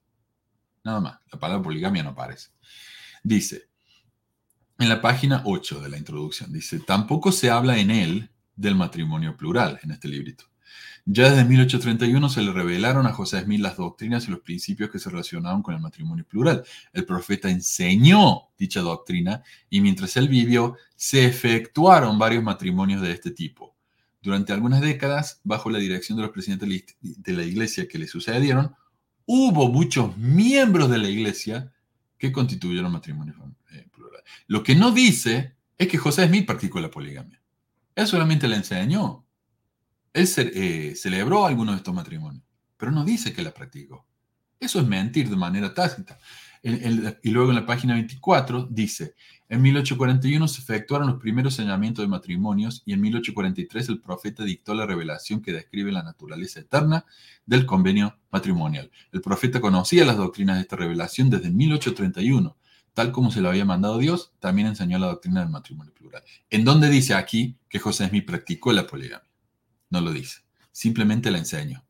Hoy en día, sí, no solamente se la practicó, se casó con mujeres casadas, eh, se casó con niña de 14 años. Eh, o sea, ya son muy abiertos hoy en día, porque no se puede esconder la información más. Seguir mintiendo sobre esto los va a dejar muy mal. Entonces, ¿qué hacen? Hacen como que ellos nunca lo negaron. ah, Manu. Mm, dale. Eh, eso de la, de la poligamia, sí lo había escuchado, o sea, yo fui miembro de Chico Negro, sea, nací en pero lo había escuchado muchas veces, lo de los Smith, las esposas y eso, y siempre en la iglesia sí, yo escuché que dijo que no, que no era así, que no era cierto, y es como decís vos, hoy por hoy ya está todo recontra claro y demostrado de que sí, es la parte del sombrero. Yo fui y pregunté una vez, che, ¿es cierto esto del sombrero? No, no, eso es lo que dice la gente. Y yo me lo terminé creyendo que no, no era así, punto. Es, que me preguntaba, hasta me reía, era como, ay, boludo, o sea, ya se iba a mirar con un sombrero en la piedra para poder saber. Y eran cosas que se repiten lo terminas diciendo. Testimonio, por ejemplo, todo el mundo dice el mismo testimonio, eh, porque lo repetís. Yo lo hice, yo repetía lo mismo, o sea, que si lista verdadera, que el libro mormón de verdad. O sea, es como un versito, y eso es bien de, de Es, es, eso, y no te das cuenta hasta que lo miras después. Sí. No, absolutamente. Eh, nos manipula Claro. Eh, entonces, incluso yo, lo, yo lo descubrí como miembro de la iglesia. Cuando nos dieron el manual de Brigham Young, yo lo empecé a leer y encontré varios errores. Uno era la fecha de publicación, que habían puesto más de año, creo que en vez de 1900 habían puesto 1800, algo así. Bueno, no importa. Pero otro era que decía claramente en el manual de Brigham Young, la esposa de Brigham Young. En ninguna parte del manual dice que Brigham Young tenía como 50 esposas. Dice la esposa. Eso es mentir. No sé. Eh, hay personas que fueron excomulgadas por esto. Fan Brody fue excomulgado por hablar de la poligamia de José Smith. El Nabu Expositor fue quemado por hablar de la poligamia de José Smith. Hoy la iglesia lo admite como si no fuera nada. Eso es gaslighting. Muchos mormones negaban rotundamente que José hubiera sido un polígamo, pero cuando la iglesia finalmente lo admitió, empezaron a decir que sí, que había sido polígamo, que eso siempre se había sabido, y que si uno no lo sabía, era culpa de uno. Es porque uno era un discípulo eh, perezoso. Pero después te dicen, ¿por qué practicó José Mila poligamia? Es para ayudar a las viudas. Eh, o él no lo quería hacer, Dios lo obligó. Es culpa de Dios. Sí, o sea, siempre, siempre como que buscan una excusa para maquillar lo que, lo que José Smith hizo, ¿verdad? O sea, este, hablan de la poligamia, sí, pero como tú dices, lo maquillan diciendo, no, que era para ayudar a las viudas, que en la guerra muchos hombres murieron y, tal cosa, ¿no? Y, las esposas también tenían derecho a participar de las bendiciones este, del, del Evangelio y del matrimonio celestial pero en ningún momento te dicen, por ejemplo, que José Smith se casó con mujeres casadas o, con, o con nenas este, menores de edad. O sea, es, es, algo como que lo quieren admitir, pero siempre maquillándolo como para que las personas se queden tranquilas y aceptando la poligamia como, oh, no, entonces sí fue algo eh, revelado por Dios. sí. Yo tenía entendido, perdón, yo no sé si termino, ¿vale? Dale, dale. Eh, yo tenía entendido que el tema de la poligamia era porque, bueno, que había que henchir la tierra. O sea, después cuando conocí a uh que sí, que era para ese motivo y, bueno, creo que tuvo 13 hijos nada más, algunos no tuvo nada. Y ahí está la excusa de, no, es, es para cuando vayamos al, cuando termine esto, para, el otro, para la otra vida, que ahí sí van a ser la familia. Sí. Siempre hay una excusa. Sí, sí. A mí me gusta lo que dice Carmen acá. Dice, cuando te enseñan a ayunar, dicen que te deja en un estado más sensible al espíritu. Para mí eso se llama hipoglicemia. Y no solamente eso, o sea, cuando, cuando estás ayunando, vas a la capilla y ¿qué hay? Reunión de testimonio. Todos los miembros repitiendo exactamente lo mismo. Y algunos hasta llorando. O sea, te crea un sentimiento muy especial te formas, formas absolutamente parte de, la colmena en ese momento y eh, te, agarran en un estado débil. Sí. No, yo sé que se escucha bajo lo de, eh, apoyo, pero está bien. ¿eh? y, algunos deseando que termine el testimonio para poder ir a comer. ah, ¿te tenés que ir? No, no, no, que digo, en, el primer domingo. Ah, en la capilla. Algunos deseando que termine, che, que no suba ninguno más, que no suba ninguno más, que estoy muerto de hambre. Sí, sí, es verdad. y yo creo que a veces el problema es, está muy bien organizado en papel. Lamentablemente en práctica no funciona muy bien. Porque las reuniones de testimonio a veces son, son una vergüenza ajena que te morí, te querés y no sabes dónde esconderte. Pero supuestamente, si se, hiciera, si se hiciera como se debería, realmente te mueve, ¿no? Eh, bueno, próxima, a ver. Según el doctor Hassan, una secta te enseña técnicas para detener el pensamiento que paran la prueba de la realidad, deteniendo los pensamientos negativos y permitiendo solo pensamientos buenos. Rechazo del análisis racional, pensamiento crítico o crítica constructiva. A ver, A, negación racional, negación, perdón, negación, racionalización, justificación e ilusiones. Mira, si un mormón se enfrenta a un material crítico, por ejemplo, un mormón viene acá y, ve este video, se va a poner a la defensiva, ¿no? O va a responder irracionalmente, yo sé que esto es verdad, son unos mentirosos, no pongan a prueba mi fe. A los miembros se les enseña a aceptar las cosas por fe, no por evidencia científica. A veces, viste, el doctor, ¿cómo se llama? El profeta Oar dice, no es lindo, ¿no? Cuando vemos evidencia en el mundo real, pero no es necesario. Es simplemente un poquito de evidencia más, pero no es necesario. Em, los apologistas creen que están respondiendo racionalmente, pero emplean falacias lógicas y teorías fantásticas. Mira, uno de mis ejemplos favoritos, este, este es para mí eh, el ejemplo más claro. Esto podría ser para una clase de, de lógica fallida. En Fair Mormon hay un artículo en el que justifican el hecho de que José Smith era un polígamo en lugares donde la poligamia era ilegal. Y dice, José Smith no podría haber, haber sido condenado por adulterio según la ley de Illinois en 1844. La ley de Illinois solo tipificaba como delito al adulterio o la fornicación si eran abiertos. Si oh, tengo. Ah, oh, acá abajo. Si José hubiera vivido para enfrentar el juicio por este cargo, habría tenido buenas razones para esperar la absolución, porque sus relaciones con sus esposas plurales no eran abiertas sino que se mantenían confidenciales y eran relativamente conocidas por unos pocos. Si se le hubiera dado un juicio justo sobre esta acusación, José podría haber invocado varias defensas legales. Este hombre es un abogado. O sea, él, está lo, viendo, él lo está viendo como, como una técnica eh, tramposa de los abogados. Ah, mira, la ley dice que yo tengo que practicar la poligamia abiertamente y yo lo estoy practicando en secreto. Ven, yo no estoy rompiendo la ley. Esto es lo más idiota. Está bien. técnicamente no lo estaba haciendo. Una lógica mormona. sí, excusas, excusas. Sí, sí. sí, sí, es muy bueno. Yo quiero un abogado así. Te va a salir libre, viste, por tecnicismo nomás. Esto es tan estúpido. Está perfecto. Dice Nancy, eso me lo dijo a mí una hermana. Una eso me lo dijo una de mi hermana. Sabía que, que si no sabía eso era porque no leí o estudié bien todos los manuales, haciéndome ver como que era mi culpa y la iglesia no es condenada. De hecho, hay un cara a cara eh, con Oaks y creo que era eh, Ballard que dice, ellos dicen, eh, ¿cómo no saben ustedes que hay más de una visión, de una versión de, la, de la primera visión? Si al 1960 y tanto en un libro está publicado. Si ustedes no lo saben, es culpa suya. Ok. ¿Quién va a ir a leer ese libro en específico en otros idiomas, de hecho, para ver que José Smith tenía diferentes versiones? E-, es como esconder algo en plena vista. ¿Ustedes quieren esconder algo? Pónganlo en un libro.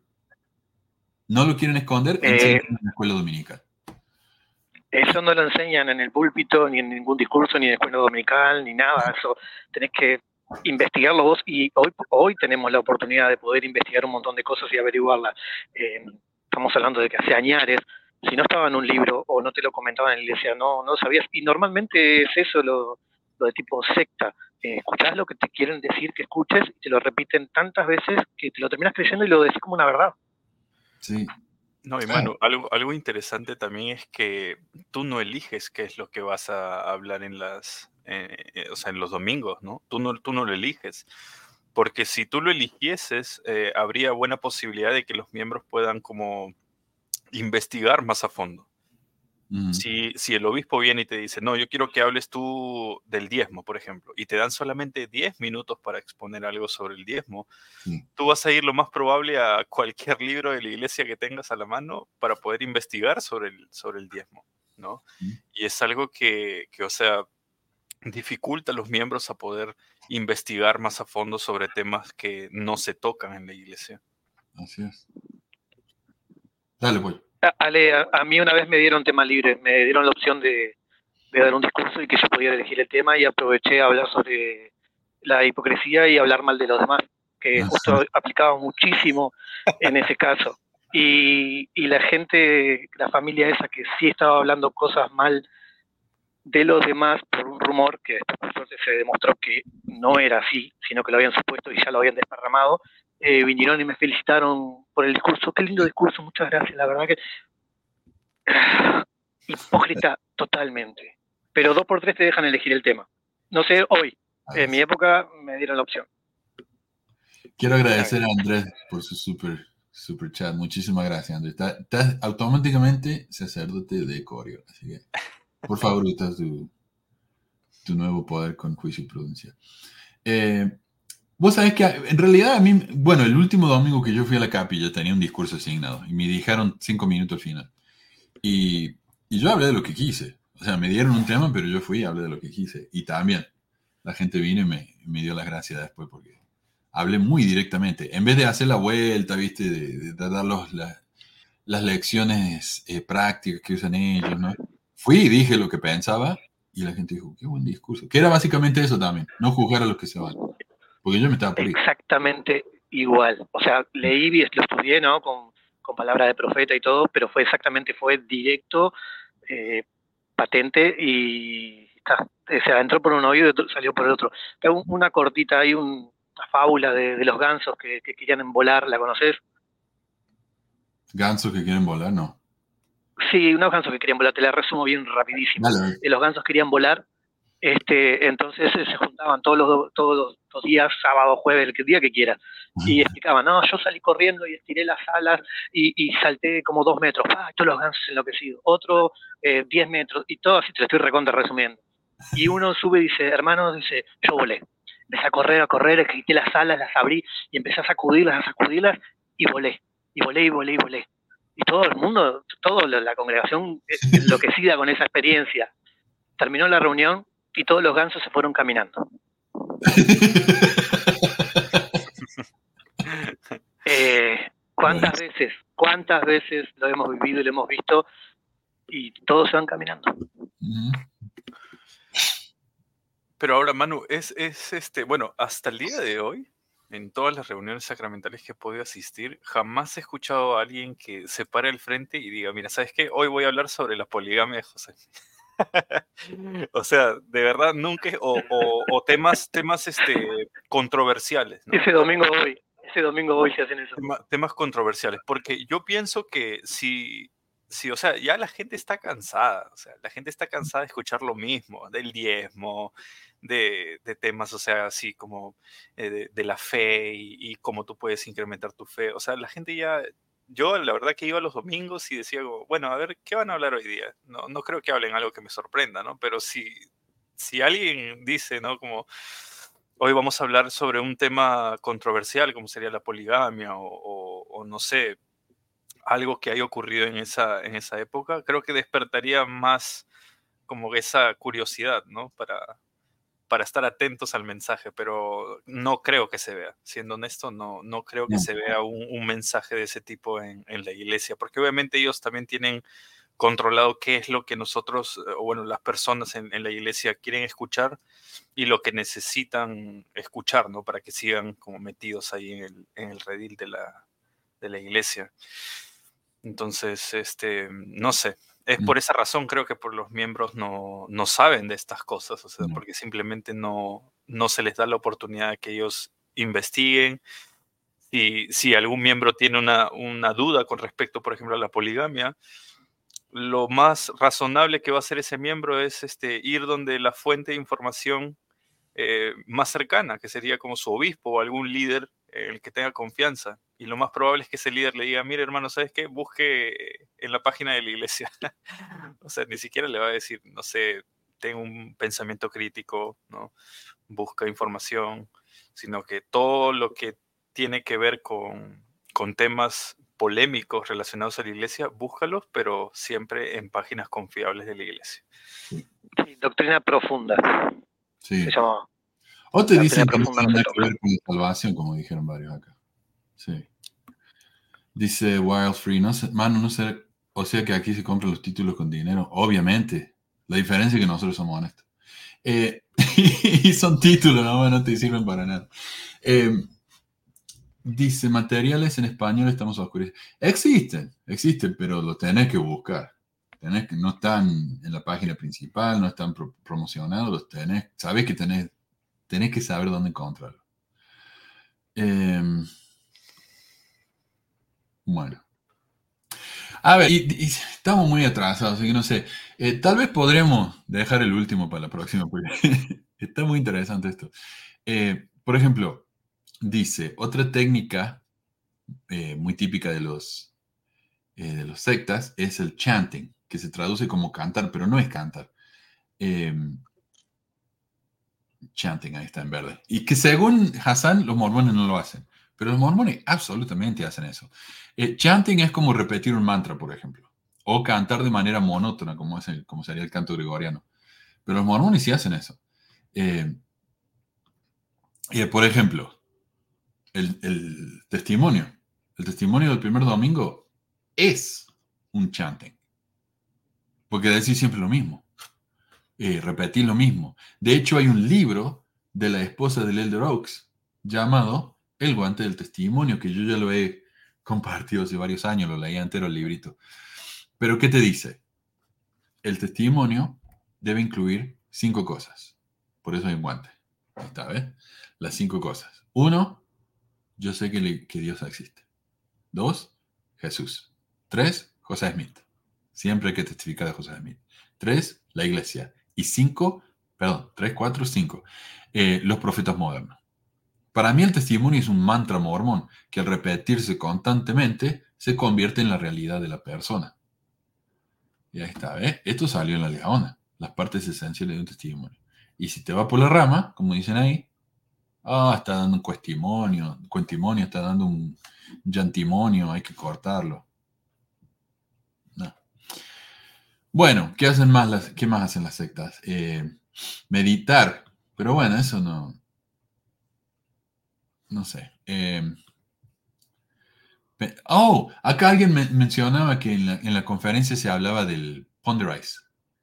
El elder, ese fue el elder Durant, la conferencia de 2015. Tenemos que meditar, tenemos que leer y meditar y meditar y meditar. ¿Sobre qué? Sobre la iglesia. Cuando estamos tomando la Santa Cena, ¿qué se nos dice? Que pensemos sobre el sacrificio de Jesús. Cualquier otro pensamiento está de más. Tenemos que volver al pensamiento. ¿Sabes lo difícil que era? Yo trataba de hacer eso. Era, era complicadísimo. Eh, la mayoría ni lo hace. Pero si lo hicieran, estarían siguiendo las pautas ¿no? y caerían en eso. Y lo que ya, eh, el Elder Durán a eso le llamó meditizar. Y yo no sé si te acuerdas, Pollo, o, si escuchaste, pero en esa conferencia del 2015, eh, del meditizar, que era una mezcla de, meditar y... No me acuerdo qué era el SAR. 2015 yo estaba fielmente inactivo, mano. Ponderize, Lejos, lejos. De hecho, creo, creo, Manu, que perdón. De hecho, creo que la gente está, este, sí medita. Yo puedo confirmar que la gente medita en, en, la sacramental justo cuando están repartiendo la Santa Cena, pero está meditando y a la misma vez viendo quién no participa de la Santa mm. Cena. Jugando todo el mundo, sí. Mira qué bueno esto. Me acuerdo los papás diciéndole a sus hijos el testimonio y todo el mundo, qué lindo, qué dulce, pero el papá le está diciendo al chico lo que tiene que decir. ¿Y qué es lo que dice? Yo sé que la iglesia es verdadera. Yo sé. O sea, dando el modelo. Pero esto del meditizar, ¿sabes que estuvo interesante? Porque se metió un problema en el del Durant. El Durant es un negociante. Él decía, yo soy un negociante, yo eh, hago, eh, yo invierto en diferentes negocios.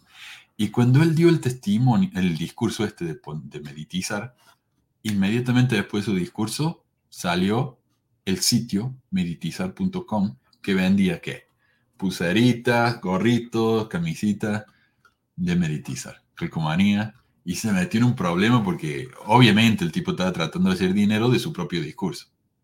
Y lo tuvieron que cerrar inmediatamente. Eh, y ya no se habla más. Si, pagaba su diezmo, o sea, de esa ganancia, creo que no tendrían por qué estar enojados. Eh, pero, pero imagínate, eh, qué, asqueroso. O sea, dar un discurso en una conferencia general y aprovechar para hacer dinero. Es, es sucio, eh, no sé, me resulta muy, muy sucio. Perdón, Manu, no lo hacen todos cuando escriben libros y cosas así. Ah, sí, sí, sí. Pero... Es lo mismo, es el mismo negocio. Bueno, el de los libros creo que es mejor todavía, pero creo que anda por ahí. Capaz que era muy obvio nada más. Era muy obvio, fue muy obvio. Porque el problema es que él inventó una palabra nueva y luego trató de negociar con esa palabra nueva. ¿Y quién habla hoy de meditizar en la iglesia? Es una vergüenza hoy en día esa palabra. Em, dice, cuando te enseñan a sentir el espíritu, uy, se me fue. ¿Dónde está? Cuando te enseñan a sentir el espíritu a través de la oración y meditación, o sea, trance. Sí, eh, y Elizabeth, muchísimo, muchísimas gracias, Elizabeth. Eh, Elizabeth es nuestra señora y salvadora acá en el programa, que se ha ganado el mejor título de todo. Así que bueno, em, orando, bueno, obviamente, los mormones oran, pero también tenés que orar todo el tiempo, mañana, tarde, noche, para comer en la, capilla, eh, orar, orar, orar.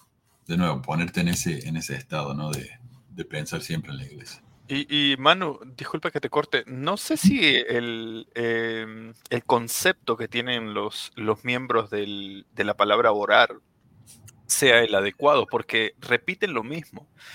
Si te das cuenta en las oraciones, este, repiten siempre lo mismo, las mismas palabras, las mismas frases, eh, copian lo que dicen, por ejemplo, algunos líderes. Yo que sepa, la oración es una comunicación con Dios. O sea, básicamente tú tú es como si lo tuvieses presente y estuvieses hablando con él. O sea, es una comunicación fluida con, Dios. Es lo que yo tengo entendido, ¿no? Pero eso no es, no, no, se ve eso en la, en la, iglesia. O sea, repetir siempre lo mismo no es una oración. En lo personal, ¿no? Mi punto de vista.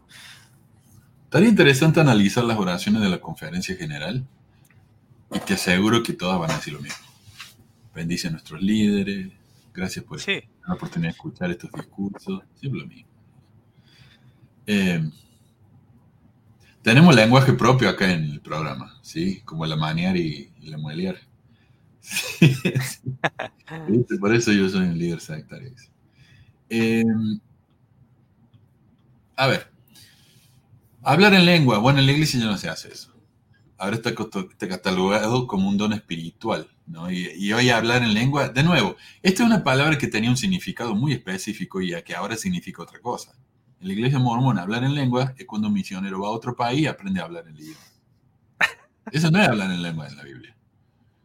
Eh, ¿Quiénes hablaban en lengua en la antigüedad? Los profetas. Los profetas. O sea que por ese don y por ese poder, cualquier profeta, ah, perdón que hay un ruido bárbaro acá, cualquier profeta podría solicitar eso si es digno y hablar en lenguas y que no necesitar traductores. Claro. Bueno, necesitaban a alguien que, que tradujera porque el, don de lengua de ella era muy espiritual. No sé, no, sé, no, entiendo eso. Eh, sí, es, muy sí, obvio, el mismo abogado del otro. Sí. Eh, Pero sí, en el principio de la iglesia se hacía eso. La gente hablaba en lengua. Eh, pero ahora ya no. Ahora no porque se ve, es demasiado divertido. Cantar o tararear, eso no... Eh, bueno ver a qué se refiere con esto el doctor Hassan, pero en el mormonismo dice se da un fuerte énfasis a la música, se cantan himnos prácticamente en todas las reuniones de la iglesia, eh, incluso en la casa cuando hace la noche de hogar. Se anima a los miembros a cantar o tararear un himno cuando tengan un mal pensamiento o, cuando se sientan tentados. Un estudio de los himnos mormones comunes revela bastantes dobles vínculos, sentimientos de culpa y trampas emocionales.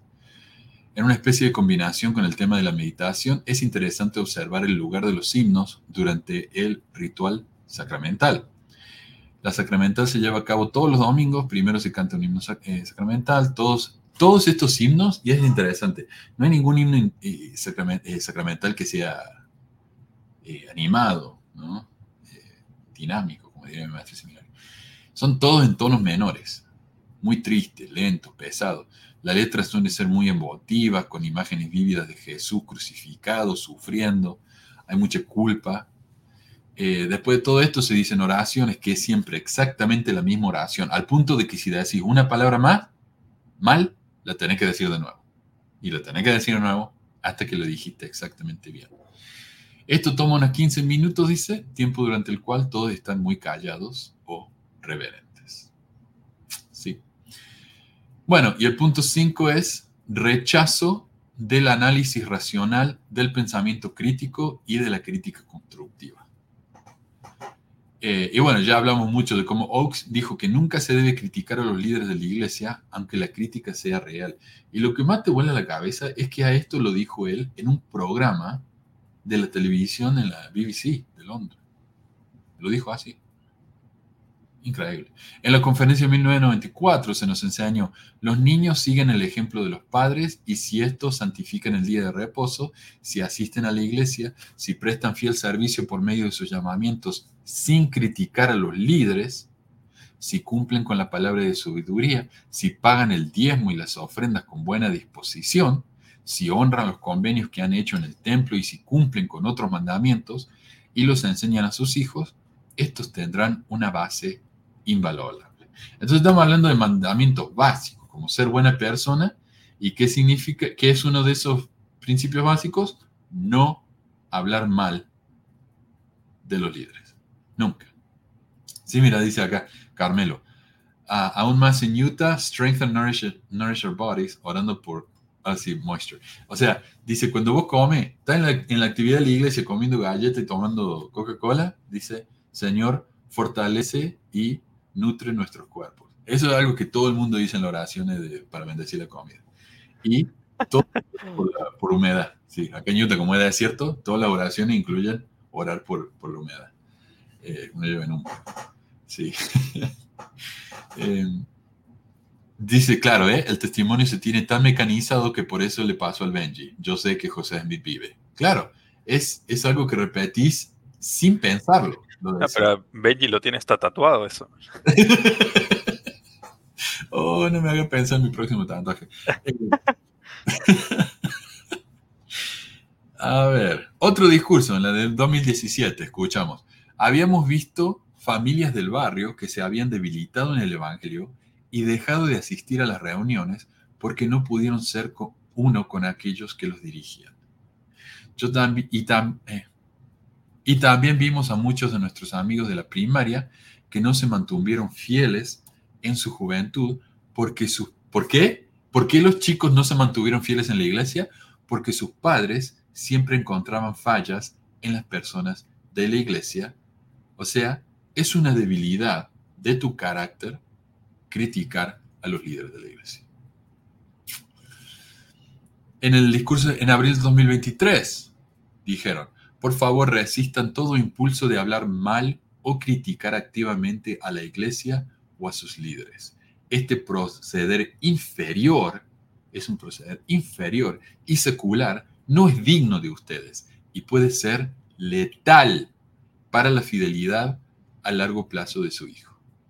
Al usar esa palabra, ¿viste? O sea, básicamente está diciendo, si no, si no enseñas a tu hijo que hay que seguir ciegamente a los líderes, se te van a morir. O sea, está la palabra. Yo sé que no es lo que dijo él, pero está la palabra letal, fatal.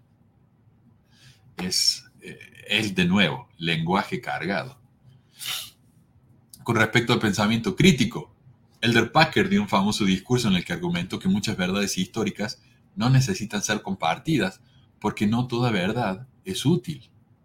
Más recientemente, en octubre de 2006, Uchtdorf dijo, cuando hablamos del testimonio, nos referimos, no sé cómo se un acento lema, no sé.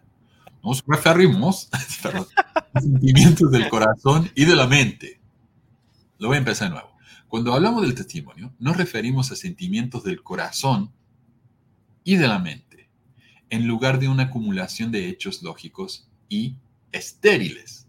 Claro, diciendo, bueno, la ciencia es una acumulación de hechos estériles son lógicos, pero no tienen ese, ese sentimiento, ¿no?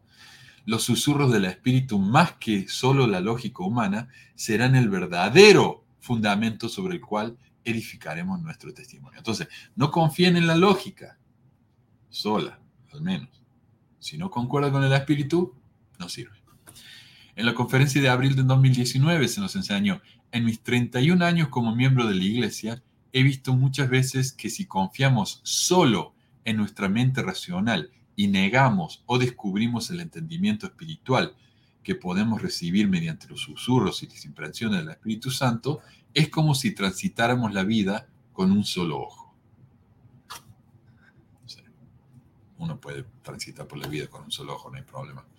Eh, pero de nuevo, se nos repite constantemente, el raciocinio solo no sirve. Em, a ver si tengo acá. No, no está en este, pero eh, estaba pensando que no solamente no debemos confiar en el raciocinio solo, sino que se nos dice que si la lógica, la ciencia, la historia, la arqueología contradicen al Evangelio, entonces están mal. ¿Y qué nos dice gente como el, el Mormon Defender? dice él, está bien, hoy en día no tenemos, o, él diría, está bien, hoy en día no tenemos eh, evidencias científicas de que el libro de Mormón es verdadero, pero ya van a llegar, algún día van a venir. La ciencia no ha llegado a ese punto todavía, pero ya va a llegar, porque tiene que llegar. ¿Por qué? Porque Dios nos dijo que es así, entonces tiene que ser así. Si la ciencia lo contradice, la ciencia está mal. ¿Verdad? Y esto lo vemos los apologistas constantemente.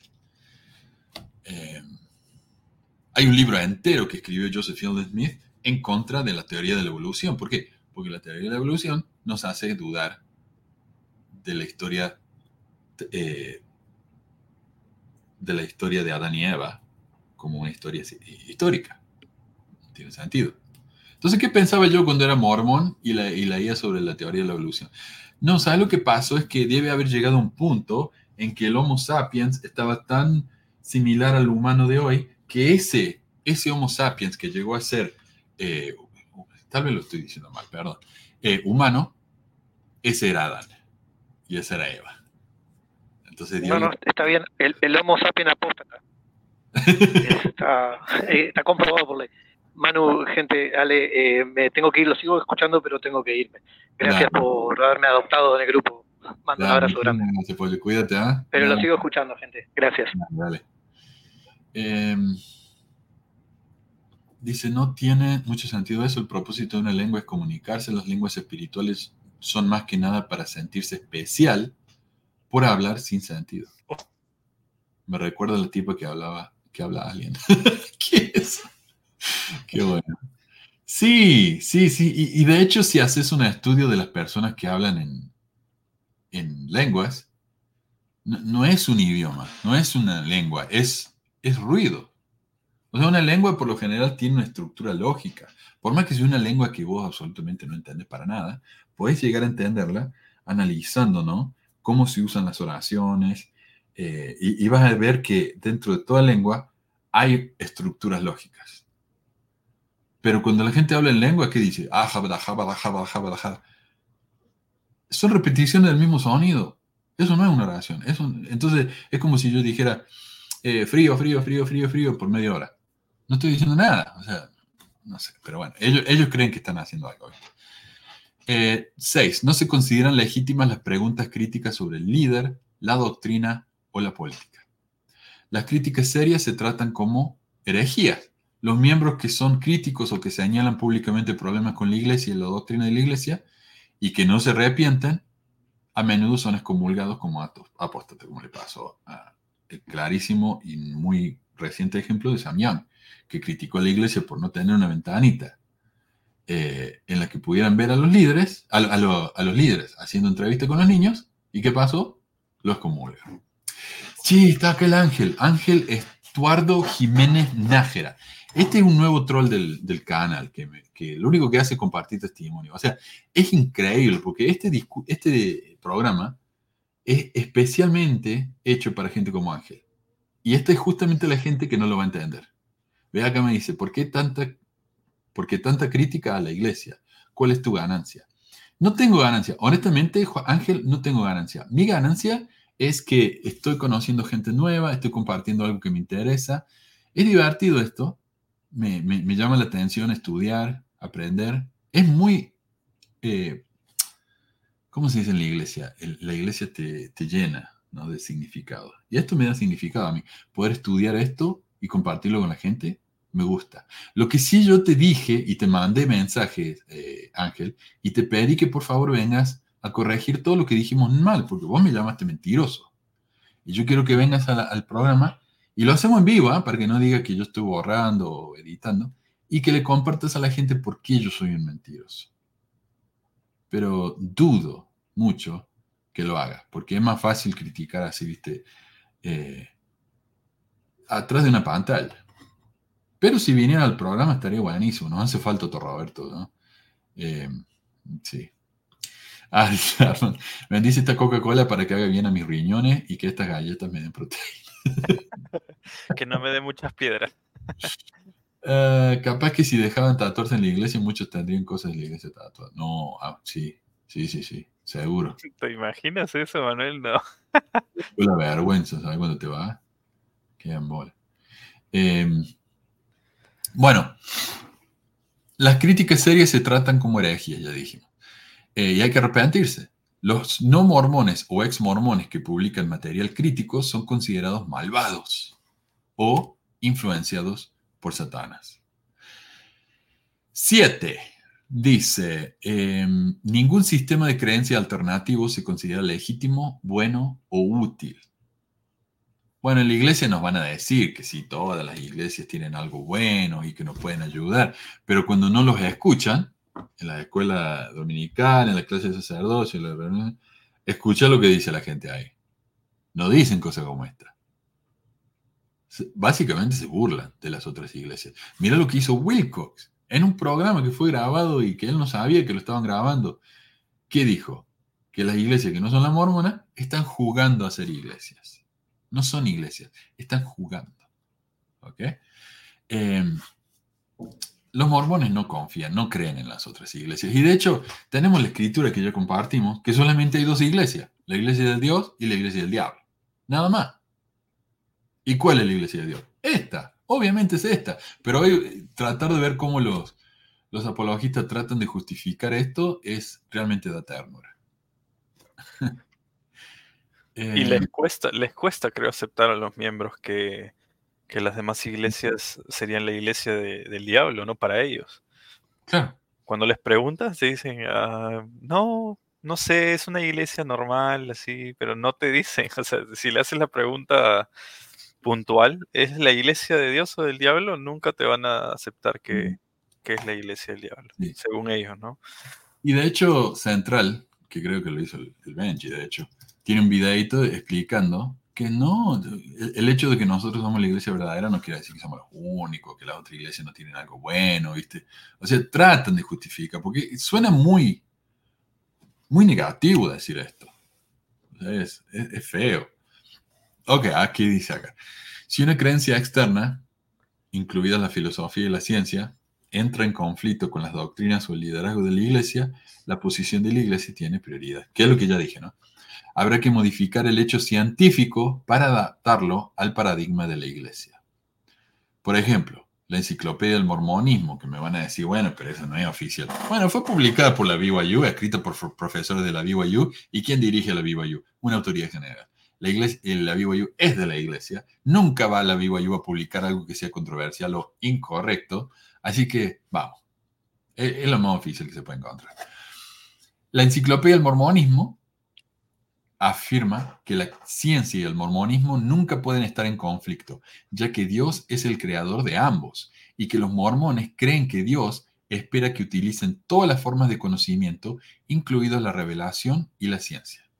Sin embargo, la revelación siempre es primordial, se va por encima. Eh, y hay poca simpatía entre los santos de los últimos días por el énfasis en la ciencia que lleva a rechazar la comprensión basada en las escrituras. O sea, lo que nos está diciendo acá la, enciclopedia del mormonismo es que si eh, la ciencia enseña algo que nos va a alejar de Dios, a los santos, los santos no lo van a aceptar y está por debajo de la revelación y algún día vamos a tener que corregir. Y, y tantos artículos escritos por mormones dicen, bueno, pero la ciencia progresa. Antes la ciencia creía cosas que hoy sabemos que son falsas. Entonces, ¿ves? No se puede confiar en la ciencia. Ok, pero hay, principios científicos que se pueden demostrar. Si yo hago un experimento con un principio científico que ha sido ya probado, el resultado siempre va a ser el mismo. A mí me encantaba hacer el, experimento con los chicos de que si yo tiro una pluma y tiro un papel de eh, un, papel abollado, ¿cuál va a llegar al piso primero? Siempre va a ser el papel, ¿verdad? Eh, eso es un principio que nunca va a cambiar. Si estuviéramos en un vacío, los dos llegarían al mismo tiempo. Eh, nunca voy a hacer yo ese experimento o ponerle una pluma y una piedrita. La piedrita siempre va a llegar primero. Siempre. 100% de los casos. En la iglesia, ¿qué te dicen? Ora, paga tu diezmo, vas a recibir las bendiciones. Y a veces uno no recibe las bendiciones. Entonces, ¿qué pasa? Ah, no. Culpa tuya no lo hiciste con fe, y ahí es donde te empiezan a dar todas las excusas, ¿no? Eh, lo hiciste mal, o tal vez eh, te olvidaste de, agregar esto, eh, no sé, pero siempre hay una excusa. Pero si yo tiro una piedra y una pluma y la pluma cae primero, ¿qué va a hacer la ciencia? Pucha, hay algo mal acá. Tenemos que revisar todo lo que hemos aprendido hasta ahora porque hay algo mal. No van a poner a poner excusa o justificación. La ciencia no hace eso, la iglesia hace eso. Entonces, no es lo mismo. Pero bueno, para ello la revelación siempre está primero. Y eso es todo lo que quería compartir. Bueno, quería compartir la parte del, de las emociones, pero lo vamos a hacer para la próxima, porque no quiero apurarme, lo quiero hacer bien. Eh, y antes de irme, quiero hacer un par de anuncios. Uno, recordarles que este es el último programa del año. Vamos a volver en enero con esto. Eh, y, me encantaría, ¿sabes? Que mientras más investigo, más encuentro y más encuentro. Me encantaría escribir un, librito acerca de la iglesia y el modelo Byte, pero me cuesta. Me cuesta con el tiempo, todavía estoy editando dos libros que ya tengo listos. Así que si a alguien le, gustaría eh, ayudarme con esto, lo hacemos entre los dos o entre tres, eh, estaría buenísimo. Podemos hacer un documento en Google Docs y entre los dos o tres empezamos a, llenarlo con ejemplos, ¿no? Eh, estaría muy, muy bueno. A ver, mm, Dice Juan Díaz, nada más tienes que creer lo que dicen los líderes. Bueno, y muchos comentarios ¿no? acerca de, lo que hemos hablado, así que les agradezco a todos. Perdón si no los puedo compartir a todos. Eh, ya, regresé y di mi diezmo. Gracias, Walfrey. Eh, la, salvación no es gratis. Eh, uh, mira, un profeta que decía que le faltaban teclas a las otras religiones. Qué interesante eso, ¿no? Eh, el libro, sí, estaría padre. No, pero ah, avísame, lo hacemos entre todos. Estaría, sería lindo un proyecto así. Dice Nancy, Manu, feliz eh, fin de año, gracias a todos tus programas, disfruta tus vacaciones, algo. Muchísimas gracias, Nancy. Y feliz año para todos, feliz fin de año. Sí, feliz. Espero que el próximo año esté bueno. No sé, el 2033 no, no estuvo tan, tan, mal, me parece. después de la pandemia, cualquier cosa mejor. Eh, así que no esto en ningún proceso ustedes vuelvan. Ah, ok. Dejen de inventar. Bueno, de nuevo, Ángel. Ángel, Está invitado, Ángel, ¿eh? Ángel, programa y decirnos qué estamos inventando. Te estoy dando la oportunidad. La salvación no es gratis en ningún lado, Walfrey. Vamos. Eh, te estoy dando la oportunidad de que vengas al programa y que demostres a todos mis oyentes que estoy equivocado, al menos un par de cientos tenés que hacer regresar a la iglesia. O sea, te estoy dando la oportunidad de tu vida. Te estoy dando la oportunidad de ser eh, un misionero a toda mi audiencia. Yo regreso, ¿eh? Y si yo te trato mal, todo el mundo lo va a ver. Lo va a ver. Que yo estoy siendo un, eh, apóstata malvado. Así que no sé, eh, Ángel, me parece a mí que esto, esta es tu responsabilidad hacerlo. No hacerlo sería irresponsable. Así que ponete las pilas, flaco. Eh, libro de... Bueno, eh, de hecho, tal vez lo haga. ¿ah? Te, voy a, te voy a aceptar la invitación y voy a leer el libro de Mormón. Tal vez sea un programa de entre semana eh, en el que leemos el libro de Mormón entero. No tengo ningún problema. Eh, pero bueno, si no te animas, entiendo, no es para todo. Panetón, sí, esa es la tradición navideña en el sur, ¿no? Eh, anímate, Ángel, no seas así. Los quiero dejar con un video, un clip de un video que me mandó Pachito por WhatsApp. Es del filósofo argentino José Pablo Feynman, o Feynman, sobre el condicionamiento social en general, ¿no? Él habla de, de cómo el idioma nos condiciona en general pero me parece a mí que se aplica perfectamente a las sectas coercitivas. Y él dice, una vez que nosotros creamos nuestro propio lenguaje, queriendo decir, nos vamos de la iglesia, dejamos de caer en ese molde en el que nos quiere hacer caer acá el, el angelito de nuevo, cuando llegamos a ese punto, tenemos que empezar a pensar por nosotros mismos. Y eso es difícil. Crear nuestro propio idioma es difícil, pero es nuestra responsabilidad como humanos. Así que bueno, los dejo con ese clip. Muchísimas gracias, Alex. Muchísimas gracias a todos los que han participado, a todos los que han eh, donado. Y bueno, nos vemos en el 2024. Y gracias, gente. No me Alex. Bye, bye. Gracias, Manuel, por la invitación. Sabes que ah, después de decir todo eso, me olvidé de cargar el video. Así que lo tengo que alargar un poco. Gracias a todos. Feliz año nuevo. Los quiero mucho. Bueno, ahí va. Adiós. tiene una frase que dice, cada hombre es lo que hace con lo que hicieron de él. ¿eh? Esta es para mí es una de las frases más fundamentales de toda la historia de la humanidad, porque evidentemente desde que nacemos hacen de nosotros algo. Nosotros nacemos y nos hablan, nos meten una lengua. Si nos hablan, nos hablan, recibimos como en una esponja palabras, palabras, palabras. Cuando empezamos a hablar, ¿qué decimos? Decimos las palabras que nos dijeron. Es decir, no tenemos un lenguaje propio. Creemos que dominamos una lengua y esa lengua nos domina a nosotros. Pero alguna vez vamos a tener que decir una palabra nueva. Alguna vez vamos a tener que decir una palabra que sea nuestra. Y esa va a ser nuestra libertad. Entonces, es cierto, está el lenguaje que nos condiciona, el, eh, entorno sociopolítico que nos condiciona, está este, el inconsciente que nos condiciona. Es verdad, todo eso, todo lo que quieran pero en algún momento, a partir de algún momento, tenemos que ser responsables de nosotros mismos, porque somos lo que elegimos ser. Entonces, bienvenida a la frase del maestro Jean Paul que dice, cada hombre es lo que hace con lo que hicieron de él.